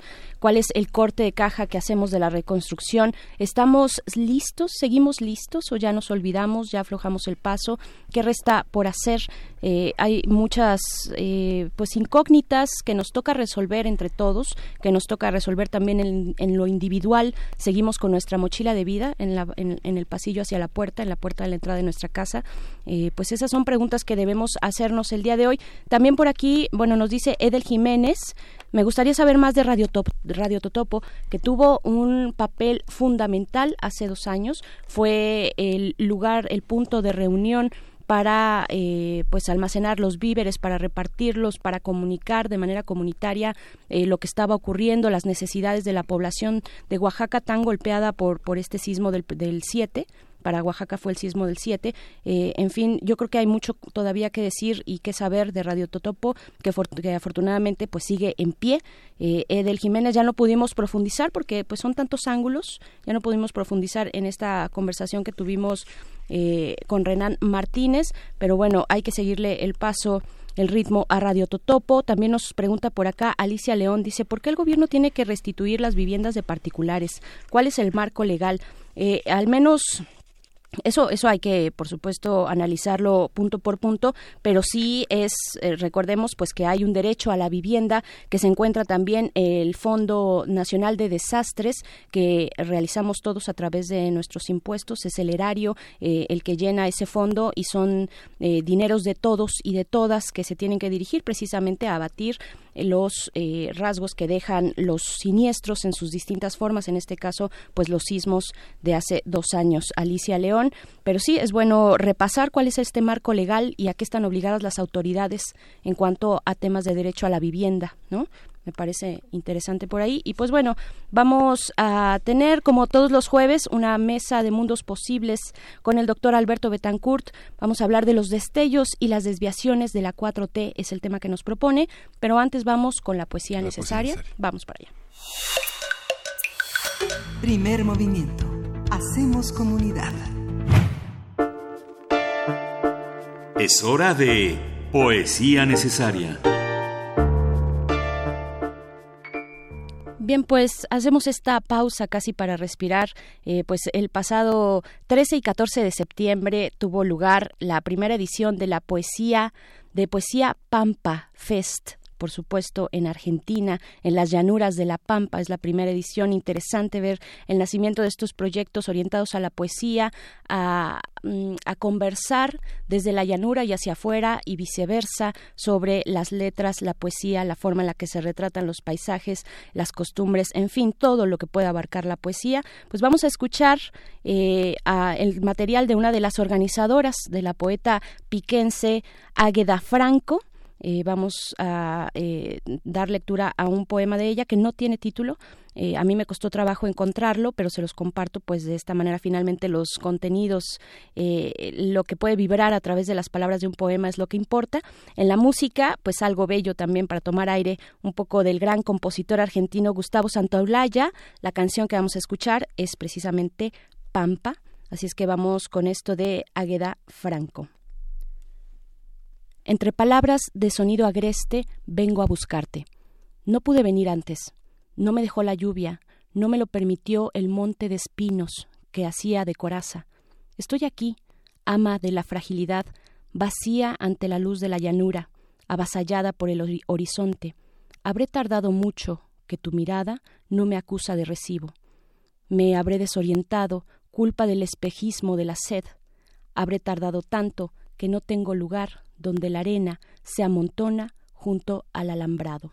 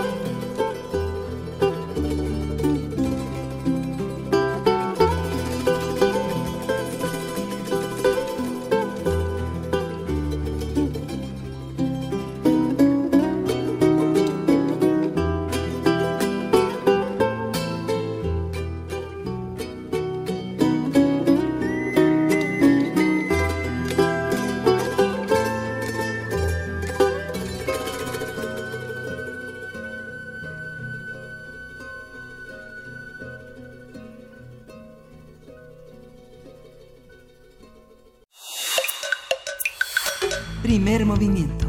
Hacemos comunidad. La mesa del día. Bien, pues llega el momento de pensar en mundos posibles con el doctor Alberto Betancourt, profesor de la Facultad de Filosofía y Letras de esta universidad, coordinador del Observatorio del G20, también de Filosofía y Letras. Bienvenido, doctor Alberto Betancourt. Buenos días. Berenice, Miguel Ángel, queridos amigos del auditorio, muy buenos días. Pues desde luego me sumo a este sentimiento de comunión que nos invade a todos al recordar lo ocurrido en los dos 19 de septiembre. Hace dos años al aire contaba yo que en mi casa que sufrió algunos estragos. Mi casa está cerca de una antigua isla, la isla de Mexicalcingo. Y pues se cayeron algunas cosas, ¿no? De la casa. Y entre ellas eh, cayó y quedó hecha añicos una pieza, una réplica de barro de esta preciosa figura prehispánica que muestra un rostro que se desquebraja y se abre y de la parte de adentro emerge un segundo rostro que se desquebraja y se abre y emerge un tercer rostro y así sucesivamente. Y pues qué cosa más conmovedora fue haber podido presenciar en Chimalpopoc, en medio de un dolor tan inmenso, cómo emergía ese rostro profundo que nos recuerda el nosotros que somos. Qué, qué maravilla, ¿no? Que en un momento tan difícil emergiera ese, ese heroísmo ciudadano, ese ser humano solidario. Dentro de la tragedia, pues creo que fue un espectáculo, podríamos llamarlo así, no en un sentido superfluo, en un sentido muy profundo. Fue todo un espectáculo ver el despliegue de solidaridad de nuestra sociedad, de nuestro país, de nuestro pueblo y eso ayuda un poco, ¿no? A atenuar los dolores, la, la sensación ante lo sublime, ¿no? Ante lo que nos rebasa. Claro, y mencionas Chimalpopoca, teníamos que llegar en algún momento a ese a ese punto tan doloroso que insistimos no debe repetirse. Tuvimos ese mismo capítulo muy similar en el 85 y la desgracia y la impotencia de repetirlo en el 2017, eh, eh, observar las condiciones de, de, de, verdad de personas que, que, no tienen ninguna garantía, que no tuvieron ninguna garantía y que el Estado no les hizo justicia, ni este ni otros estados. Sí, me tocó pues estar ahí en Chimalpopoca y pues eh, obviamente es algo que pues que te queda grabado en el alma, ¿no? Para, para bien y para mal, tanto la sensación de dolor, de impotencia, de, eh, lo que te produce ver la explotación, como por otro lado, pues claro, la gesta heroica de un pueblo valiente, eh, fraternal, ¿no? Sí. Carnal. Sí, sí, claro, eso nos levanta. Sí, por otro lado, pues estamos muy contentos. Eh, el día de hoy a las 4 de la tarde vamos a presentar el, libro que, que estoy dando a conocer, que se llama La sabiduría ambiental de la América Profunda, un intento de producir un texto en base a lo que Bakhtin considera que deben ser las humanidades, un texto polifónico que le da la voz a otros. Lo presentaremos hoy a las 4 de la tarde en el Salón de Actos de la Facultad de Filosofía y Letras. Eh, contaremos con la presencia del doctor Ambrosio Velasco, del doctor José Guadalupe Gandarilla. Va a moderar mi amiga Jessica Arellano, estará por ahí también eh, mi amiga la profesora Andrea, eh, Andrea Moctezuma. Esperemos que nuestros amigos del auditorio que tengan oportunidad nos acompañen, nos dará muchísimo gusto verlos por allá. Por supuesto. Por otra parte, pues quisiera yo hoy hablar sobre pues estas fechas que nos envolvieron recientemente, el Día del Grito, que para mí pues es un momento siempre muy interesante, ¿no? De muy profundo, ¿no? Que tiene que ver con nuestra memoria histórica, con nuestra conciencia, con la manera en que vamos recuperando el pasado y yo pues quisiera proponer eh, hoy hacer un pues balance de las fiestas patrios patrias, perdón, y los destellos y las desviaciones de la 4T.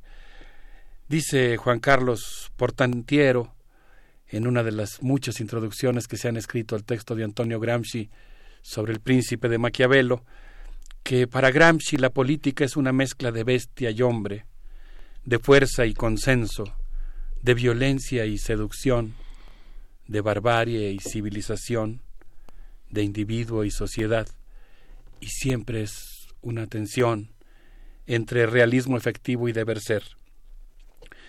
La verdad es que en cierto sentido, pues eh, yo creo que es muy importante construir desde el punto de vista teórico, pero con, con raíces en lo práctico, una perspectiva que nos permita aquilatar eh, las acciones políticas y en este caso pues una acción política tan compleja como es la decisión de los ciudadanos de haber votado por un cambio una decisión que yo sigo aquilatando enormemente y por otro lado pues la, acción de gobierno no la acción de gobernar que es tan compleja que siempre lo es pero que en este caso creo que se ha intensificado su complejidad y su eh, pues en cierto sentido diría yo ambigüedad no eh, pues yo, yo creo que hay muchas cosas que permiten celebrar la decisión de los mexicanos, las acciones del gobierno, y por otro lado hay muchas cosas en las que yo creo que vale la pena mantenerse alerta, con, con una actitud crítica y con una fuerte movilización ciudadana que corrija cosas que desde mi punto de vista pues eh, habría que cambiar.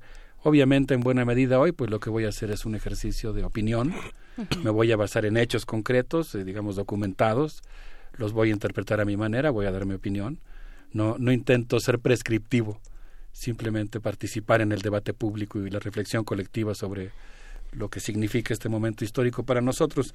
Quisiera comentar, comenzar con algo que me preocupa enormemente eh, como mexicano, el hecho de que el 10 de septiembre el canciller Marcelo Ebrard visitó Washington, D.C., donde estuvo en una reunión de trabajo con uno de los grandes halcones del gobierno estadounidense, el vicepresidente de Estados Unidos, Mike Pence. Estuvieron en esa reunión también Mike Pompeo, Mike Cipollone, que es consejero jurídico de la presidencia de los Estados Unidos. Y para mí, pues fue una reunión muy inusual, muy alarmante, puesto que se trató de una reunión en la que México se presentó ante las autoridades estadounidenses para certificar el cumplimiento de los compromisos mexicanos. La Cancillería calificó la reunión como exitosa, algo que pues francamente a mí me parece pues un intento de salvar la cara. Pues eh, yo valoro esa reunión como el hecho de que el gobierno mexicano le rinde cuentas al gobierno estadounidense en materia migratoria, algo a lo que desde mi punto de vista no nos debemos acostumbrar. El canciller Marcelo Ebrard se ha sobrepuesto a las secretarías de gobernación, de defensa, de marina, de seguridad pública, y pues para mí uno de los elementos más preocupantes de esta situación es que el gobierno estadounidense ha adquirido de facto mando sobre las tropas mexicanas. Eh, es una lesión increíble a nuestra soberanía nacional. ¿Cómo es posible que un gobierno extranjero esté de facto adquiriendo mando sobre las tropas mexicanas para cometer además un acto inmoral.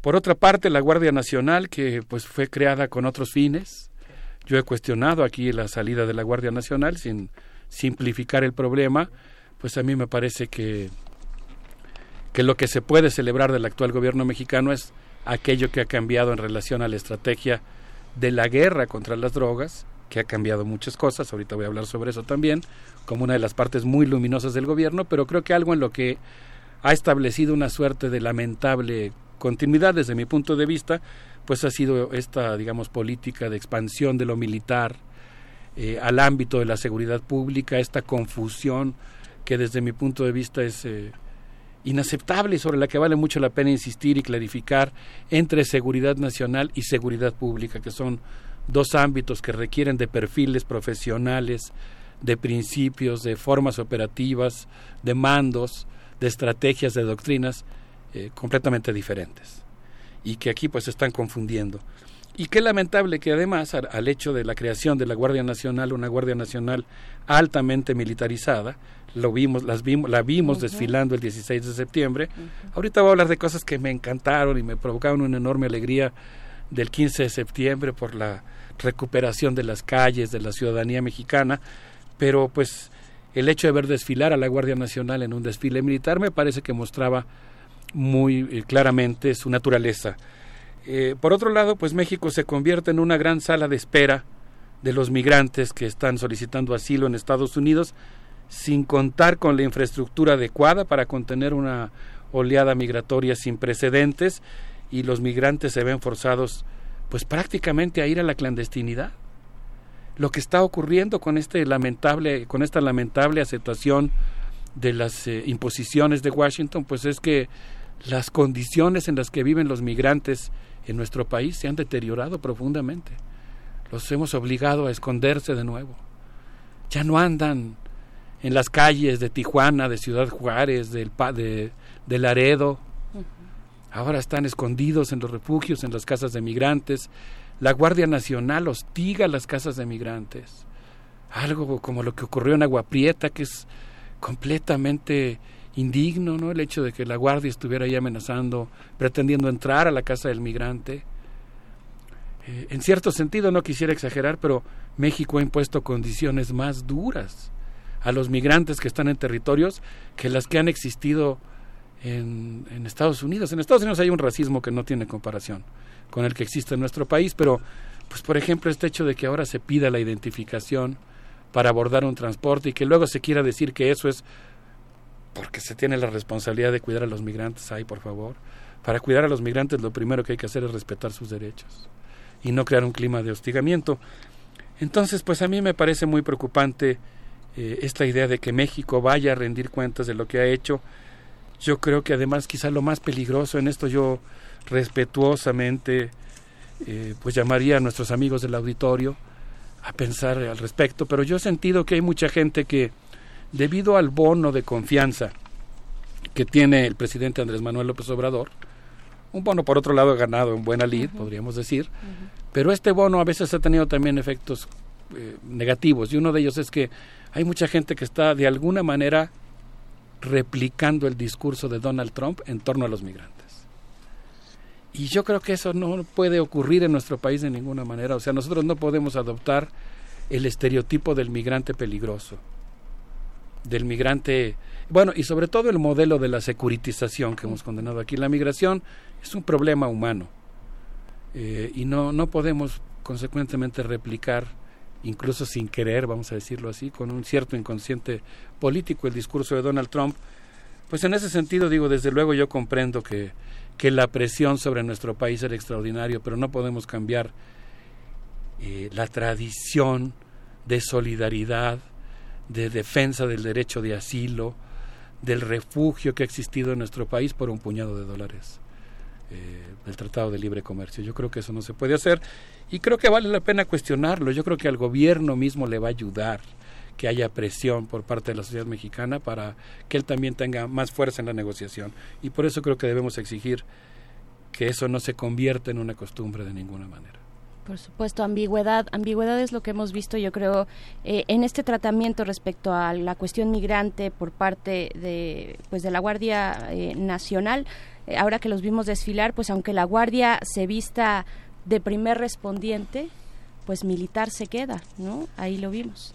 Eh, porque tuvieron este, digamos, el, el gesto de, ir vestidos no de, no de militares, ¿no? No, no con este, eh, pues, digamos, este uniforme que, que, que, que, representa una fuerza pública imponente, sino más hacia la respuesta con la ciudadanía, ¿no? Esta cara ciudadana que quieren dar las autoridades eh, en, en, seguridad, en seguridad pública, finalmente, ¿no?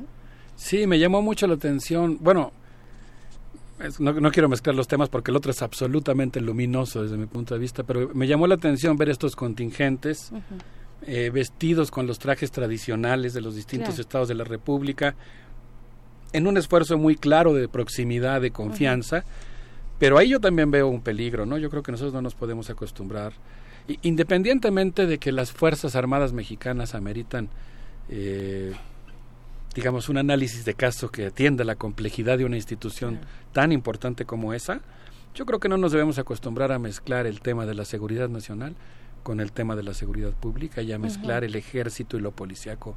Tienen que ser dos ámbitos completamente diferentes y eso, eh, yo ahí veo un riesgo en, una, eh, en un efecto de, pues no sé si decir incluso camuflaje, tan eficaz como disfrazarse para hacer bailables regionales, eh, qué bueno, eso sí que haya un espíritu de que la policía tenga otro cariz, pero si queremos que lo tenga, pues hay que darle otra formación a sus integrantes, otro tipo de mando, otro tipo de relación con la sociedad civil.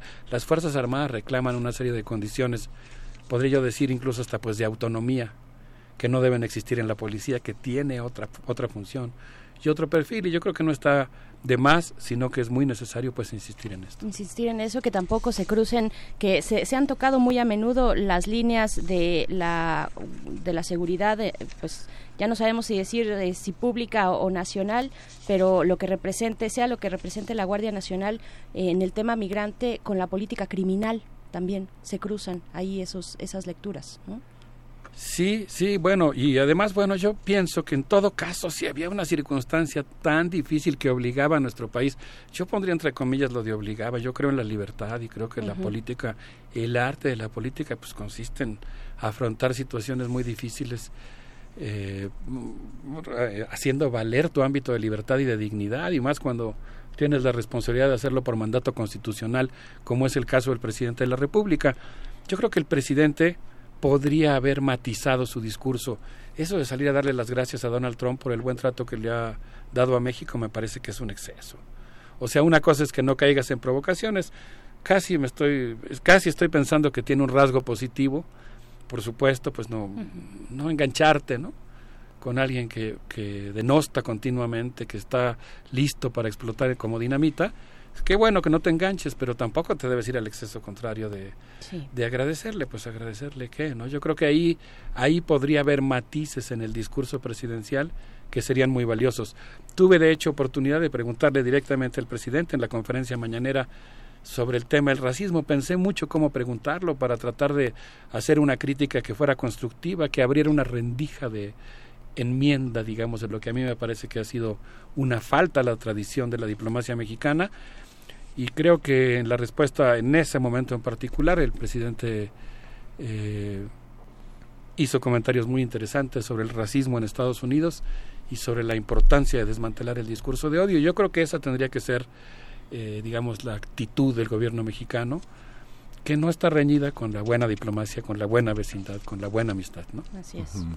Esta visión también importante que tiene López Obrador en relación a la a la migración como una no solo como una como un testimonio de buscar un mejor futuro y una, y una cuestión sino como parte de una respuesta casi idiosincrática ante la pobreza y la marginación. Esta idea de que ojalá y no tengamos que irnos que más connacionales no se vayan para allá porque si bien desde un punto de vista las remesas son suculentas, muy interesantes, ¿no? Este, por otra parte, el sentido del sacrificio humano en nombre de otros, en nombre de los que amamos, es demasiado alto socialmente. Psíquicamente es muy alto pensar que nuestro padre, nuestro hermano, este, se fue para allá para darnos un mejor futuro qué futuro queremos acariciar en nuestras manos eh, en esa ausencia, en ese sacrificio, en esa vejación, en esa humillación. Yo creo que es interesante pensar en construir, en reconstruir ese tejido donde hay una sociedad que no tenga que irse. ¿no? Otras sociedades latinoamericanas, en Centroamérica, por ejemplo, van también en pos de un ideal, ¿no? un, un, deseo muy fuerte de ser norteamericanos, de ser gringos. ¿no? Yo creo que en nuestros connacionales no, no hay eso. Si uno revisa las comunidades poblanas, oaxaqueñas, este, eh, eh, guerrerenses en Estados Unidos, no hay ese deseo, hay, el deseo de volver, volver enriquecido, volver a hacer justicia, volver con los suyos, pero pasa mucho tiempo. Qué, qué importante esto que dices, Miguel Ángel. A mí me gusta mucho el enfoque que sobre este tema tenía un amigo a quien he evocado aquí con cariño en varias ocasiones, eh, el gran filósofo mexicano Luis Villoro, quien decía que pues eh, hay una los mexicanos que viven en Estados Unidos son parte de la historia de México fuera del territorio mexicano que la historia de México desborda nuestras fronteras. Y yo creo que si el presidente de la República se ha referido a ellos como héroes y estamos en un momento en el que las remesas representan el principal ingreso de divisas bien merecen un homenaje no bien merecen nuestra solidaridad y en ese sentido pues la exigencia del gobierno mexicano de que se respeten sus derechos, que no haya redadas masivas, que no haya un discurso de odio contra ellos. Les propongo que vayamos a escuchar a Leticia Servín con esto que se llama el colibrí para ver si podemos procesar un poco tantos sentimientos que se nos agolpan en el pecho. Vamos.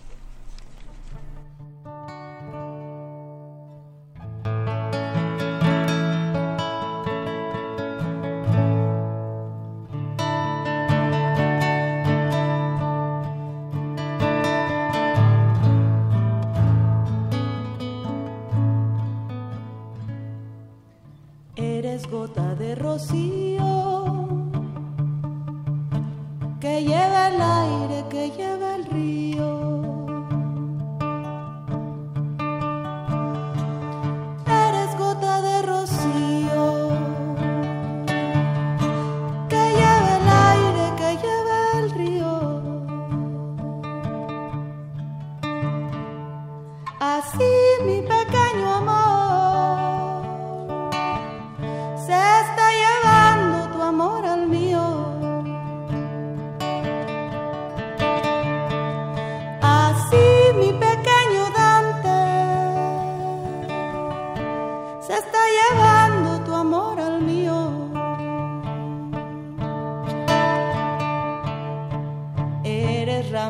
cané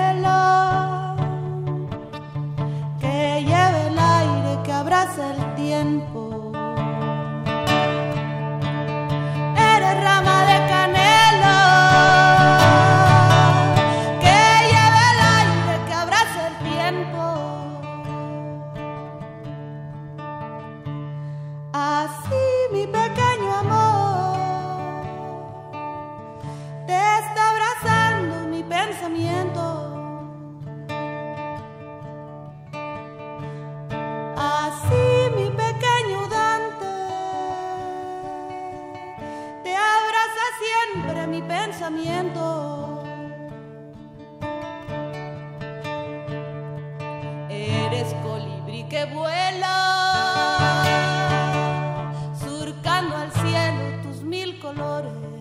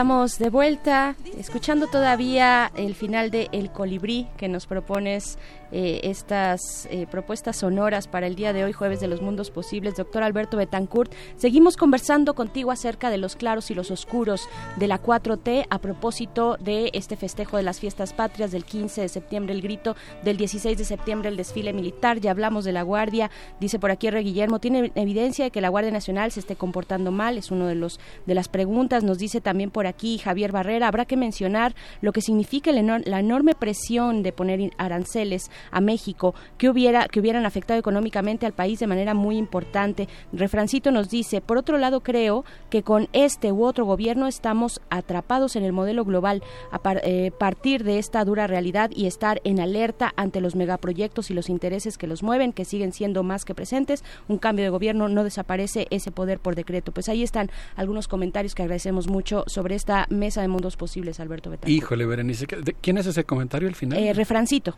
Ah, Refrancito, un abrazo para Refrancito. Coincido completamente y creo que ahí el presidente nos queda de ver.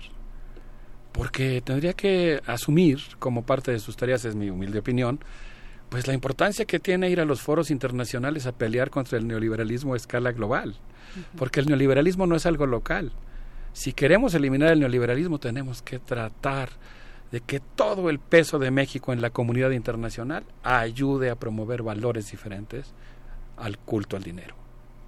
Y eso hay que hacerlo. Quiero cerrar esta parte de mi intervención. Va a quedar un poco des- desequilibrada en cuanto a tiempo, pero espero que no en cuanto al peso que yo le concedo en mi ánimo, eh, a referirme a tres grandes destellos, no de la 4T, de la sociedad mexicana y sus luchas populares.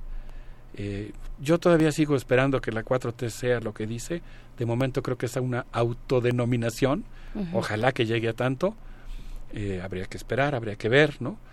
Pero por lo pronto quiero celebrar tres grandes momentos luminosos de la vida política de la sociedad mexicana. El primero se refiere al, en- al gran papel que hizo la embajadora mexicana Lucelena Baños, quien en la reunión de la Organización de Estados Americanos cuestionó duramente el Tratado Interamericano de Asistencia Recíproca que fue invocado, que fue invocado por Estados Unidos, secundado vergonzosamente por sus gobiernos socios en la región y que se propone eh, se, se propone, aunque no lo logra, por supuesto, legalizar en base a ese tratado una intervención armada en contra de Venezuela.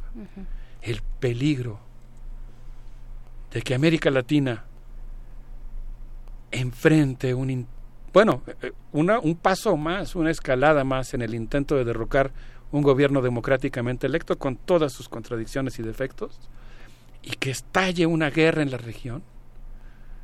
Ese es el peligro de ese, de ese, de invocar ese tratado al que México afortunadamente no pertenece y hace muy bien en oponerse y creo que fue un momento resplandeciente de la política exterior mexicana y esperemos que el gobierno mexicano y la sociedad mexicana se empeñen a fondo en lograr que América Latina siga siendo una región de paz y no que viva la terrible pesadilla de una especie de primera guerra mundial latinoamericana.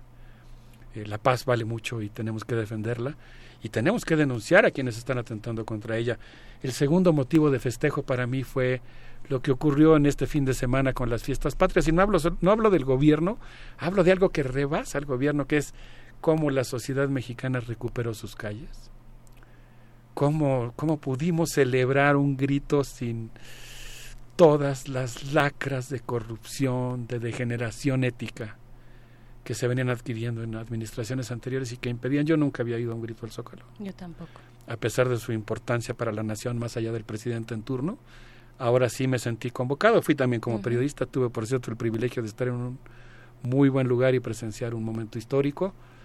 Pero ¿saben qué me encantó? Entre muchas otras cosas, el papel de los medios públicos. Qué maravilla que en lugar de que nos estuvieran hablando del modista que le hizo el vestido a la gaviota, estuviéramos con estampas históricas, con piezas musicales de todos los estados de la República y tuviéramos a los conductores, entre ellos Luis Iglesias, le mandamos un abrazo, Ay, un beso. querida, querida Pero Luis. también, pues, eh, no sé, Lénica Ávila de Radio Educación, todos los conductores del sistema público, eh, pues haciendo la crónica, una crónica informada, culta, sabrosa, ¿no? Sí, Con Patricia toda la libidinosidad que tiene la cultura. Qué maravilla. Finalmente, para terminar, pues, eh, bueno, y la gente haciendo la ola en el metro, etcétera, ¿no? La gente, Finalmente, sí. para terminar, se nos acaba el tiempo y el simulacro se nos viene encima, pero quiero celebrar, ya nos ocuparemos de eso en un programa especial, el nombramiento de Víctor Manuel Toledo como secretario de Medio Ambiente y la extraordinaria entrevista que le concedió a Teresa Enciso, que se publicó el pasado domingo en el periódico La Jornada, en la que por fin un secretario de Medio Ambiente defiende nuestro medio ambiente, dice que nuestro país debería de declararse en un semáforo ambiental en rojo, por, en emergencia, cuestiona de alguna manera los megaproyectos, siendo secretario de Medio Ambiente del gobierno, o sea, hace lo que tiene que hacer y creo que eso pues es digno de celebrarse, se nos acaba el tiempo, pero pues creo que hay una especie de ambiente de protagonismo ciudadano que vale la pena eh, aquilatar y disfrutar y potenciar, porque yo creo que de eso se tratan las cosas, no más allá de que en mi caso, en lo personal, adeudo para mí mismo una exposición de todo un programa de mundos posibles sobre la postura, por ejemplo, del ejército zapatista, que es una crítica que es necesaria y que creo que hay que revisar, a ver en qué estamos de acuerdo y en qué no.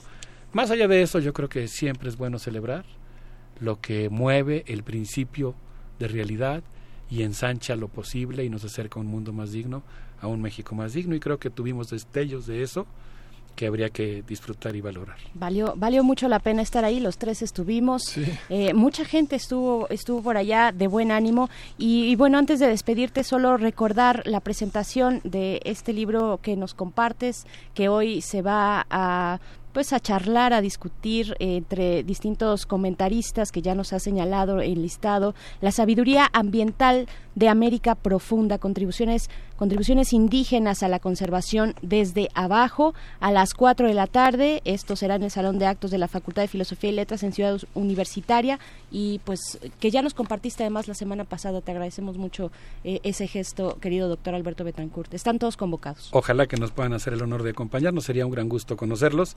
Les propongo despedirnos con el grupo Dauma, con esto que se llama Lluvia, que honra al Valle de Anáhuac con eh, mi amiga Nayeli Stanfield.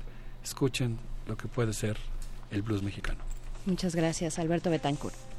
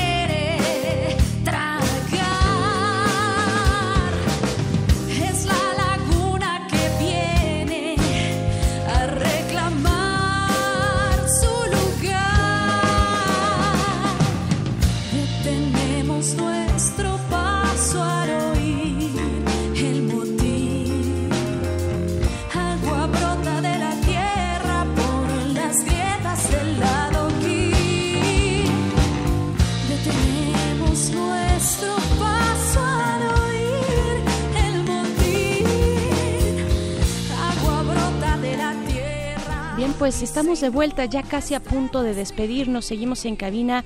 Miguel Ángel Quemain, en esta reflexión que nos deja siempre la mesa de mundos posibles, dice Fernando Valadez en redes sociales, en Twitter, dice, recuerden que Ebrard fue secretario de Seguridad Pública, es decir, un policía. La represión, la deportación, la tortura en las estaciones migratorias fueron las acciones que felicitó Donald Trump pues ahí están los comentarios de quienes hacen comunidad con nosotros. Eh, y pues bueno, agradecemos a todos ustedes, Flechador del Sol, Miguel Ángel G. Mirán, R. Guillermo, que también nos dice, si no funcionó el ITAM, si no funciona la 4T, si no funciona la derecha ni la izquierda, pues seguiremos igual, todos contra todos, y los que tienen el control del dinero seguirán mandando. Estoy completamente de acuerdo. Simplemente hay que, lo decía Yasnaya Aguilar, eh, que, que lamentaba mucho que sus comentarios críticos de buena fe hacia el gobierno federal fueran tomados por la oposición, ¿no? Este fueran, eh, digamos, aprovechados por la por una oposición que, que finalmente no ha sabido eh, armar sus contenidos como oposición, su identidad como oposición, no ha sabido hacer la estructura, los andamios de esa oposición que requiere toda democracia, ¿no? Eh, ¿cómo, ¿Cómo ves, Miguel Ángel? Sí, es, eh, los comentarios son muy muy interesantes. El comentario que acabamos de escuchar sobre Marcelo Ebrard, ¿qué significa ser un policía? ¿Ocupar la Secretaría de Seguridad significa ser un policía?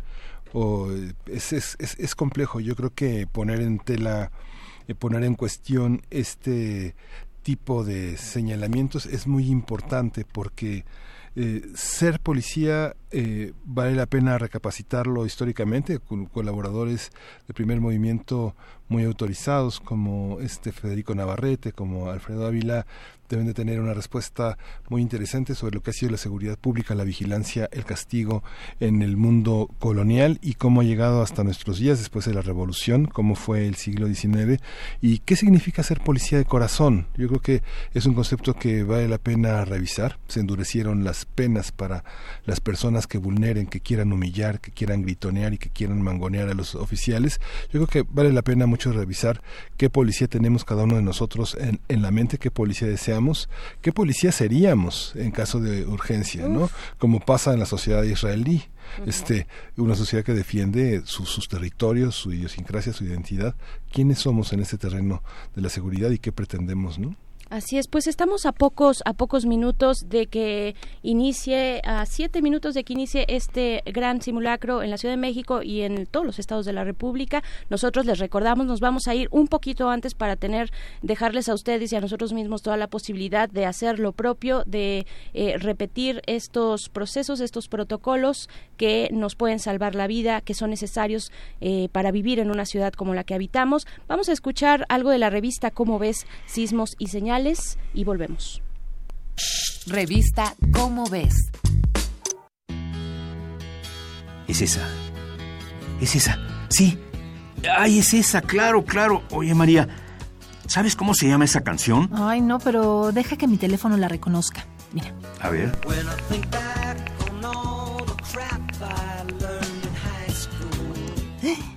Listo. Es Kodachrome de Paul Simon. Ay, claro, claro, es Paul Simon. Mil gracias. No sabes cuánto estuve buscándola. Típico. Estás en un lugar público y de pronto suena una canción que te encanta, pero no sabes cómo se llama.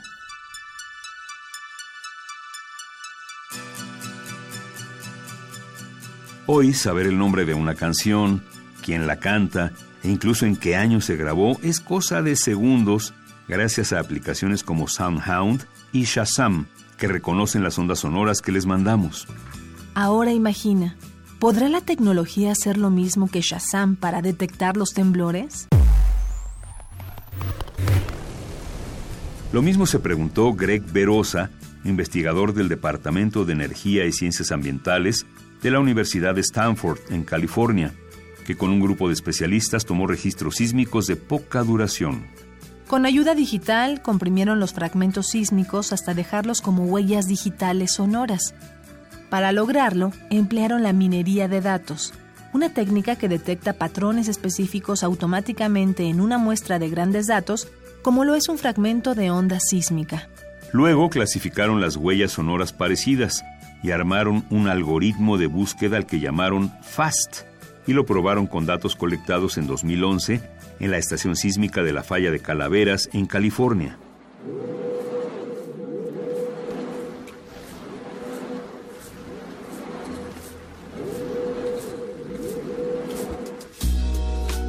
FAST muestra el fragmento de la onda para ver si alguna acumulada en el banco se le parece. Solo durante el periodo de prueba, el sistema encontró similitudes hasta 300 veces más rápido que un sismómetro convencional que solo detecta 100. Además del algoritmo de rápida detección de la Universidad de Stanford, expertos en ciencias de la Tierra de la Universidad de Indiana también utilizaron bases de datos de terremotos y derrumbes. Esto para construir un monitor que prevea las consecuencias de un sismo, como pueden ser los tsunamis y los deslaves. Esta herramienta calcula las probabilidades de que ocurra un nuevo deslizamiento de tierra en cualquier parte del mundo, gracias a que describe matemáticamente la relación entre los lugares donde ha ocurrido un derrumbe y cinco variables fundamentales. Cuánto se movió la tierra durante el sismo, la consistencia del terreno, el tipo de rocas afectadas y de superficie del suelo, así como el nivel de humedad en él. Comprender la Tierra no es tarea fácil, pero cada día se está un poquito más cerca de hacerlo. Esperemos que en un futuro no muy lejano los teléfonos inteligentes puedan registrar movimientos telúricos, pues cuentan con acelerómetros parecidos a los que se usan para estudiar los temblores. Sería de gran ayuda poder prevenir los desastres que un sismo puede dejar. ¿Te imaginas? En vez de tener 200 sismómetros, habría millones en los teléfonos de todos.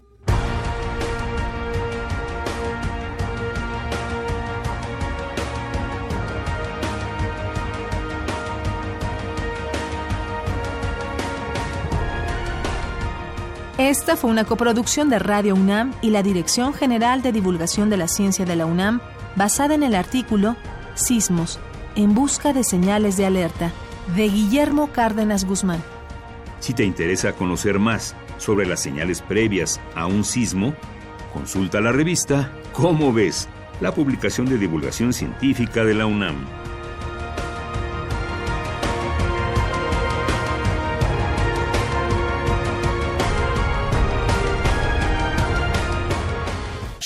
Revista Cómo ves. Bien, estamos ya de vuelta. Son las nueve con casi 58 minutos. Refrancito, gracias. Dice, em, si mi maestro de geografía hubiera tenido la voz de Juan Stack, que por cierto acabamos de escuchar, seguro que me hubiera aprendido todo a la primera. Yo estoy completamente de acuerdo contigo, Refrancito. Un saludo a nuestro querido Juanito Stack, aquí una de las voces eh, más importantes, digamos, eh, más sonoras y, y, apreciadas de esta radio universitaria. Juan Jasso dice, buen día, mi empresa dedica, se dedica a hacer mecánica, estudios de mecánica de suelos, ofrezco desinteresadamente mis servicios para los pobladores de Tláhuac que ustedes mencionaron. Yo mencionaba específicamente a Arturo García, eh, parte de Damnificados Unidos en Tláhuac. Entonces, bien, pues estamos ya a punto de despedirnos, eh, Miguel Ángel porque vamos a prepararnos para Sí. este macro simulacro. Empezará a las 10 de la mañana en dos minutos. Sí, ya nos vamos a despedir. Eh, eh, recuerden que esta alarma sísmica que sonará, una de las cosas que dirá es que estamos listos para enfrentar cualquier contratiempo. Eh, esto fue primer movimiento y nos despedimos con Con Serrat. la con Serrat, con Cantares, con un gran poema eh, de la generación del 900. Vamos a, vámonos, Berenice, esto fue primer movimiento. El mundo desde la universidad. Todo pasa y todo queda, pero lo nuestro es pasar, pasar haciendo caminos, caminos sobre la mar. Nunca perseguí la gloria, ni dejar en la memoria de los hombres mi canción. Yo amo los mundos sutiles, ingrávidos y gentiles como pompas de jabón. Radio UNAM presentó Primer Movimiento. El mundo desde la universidad.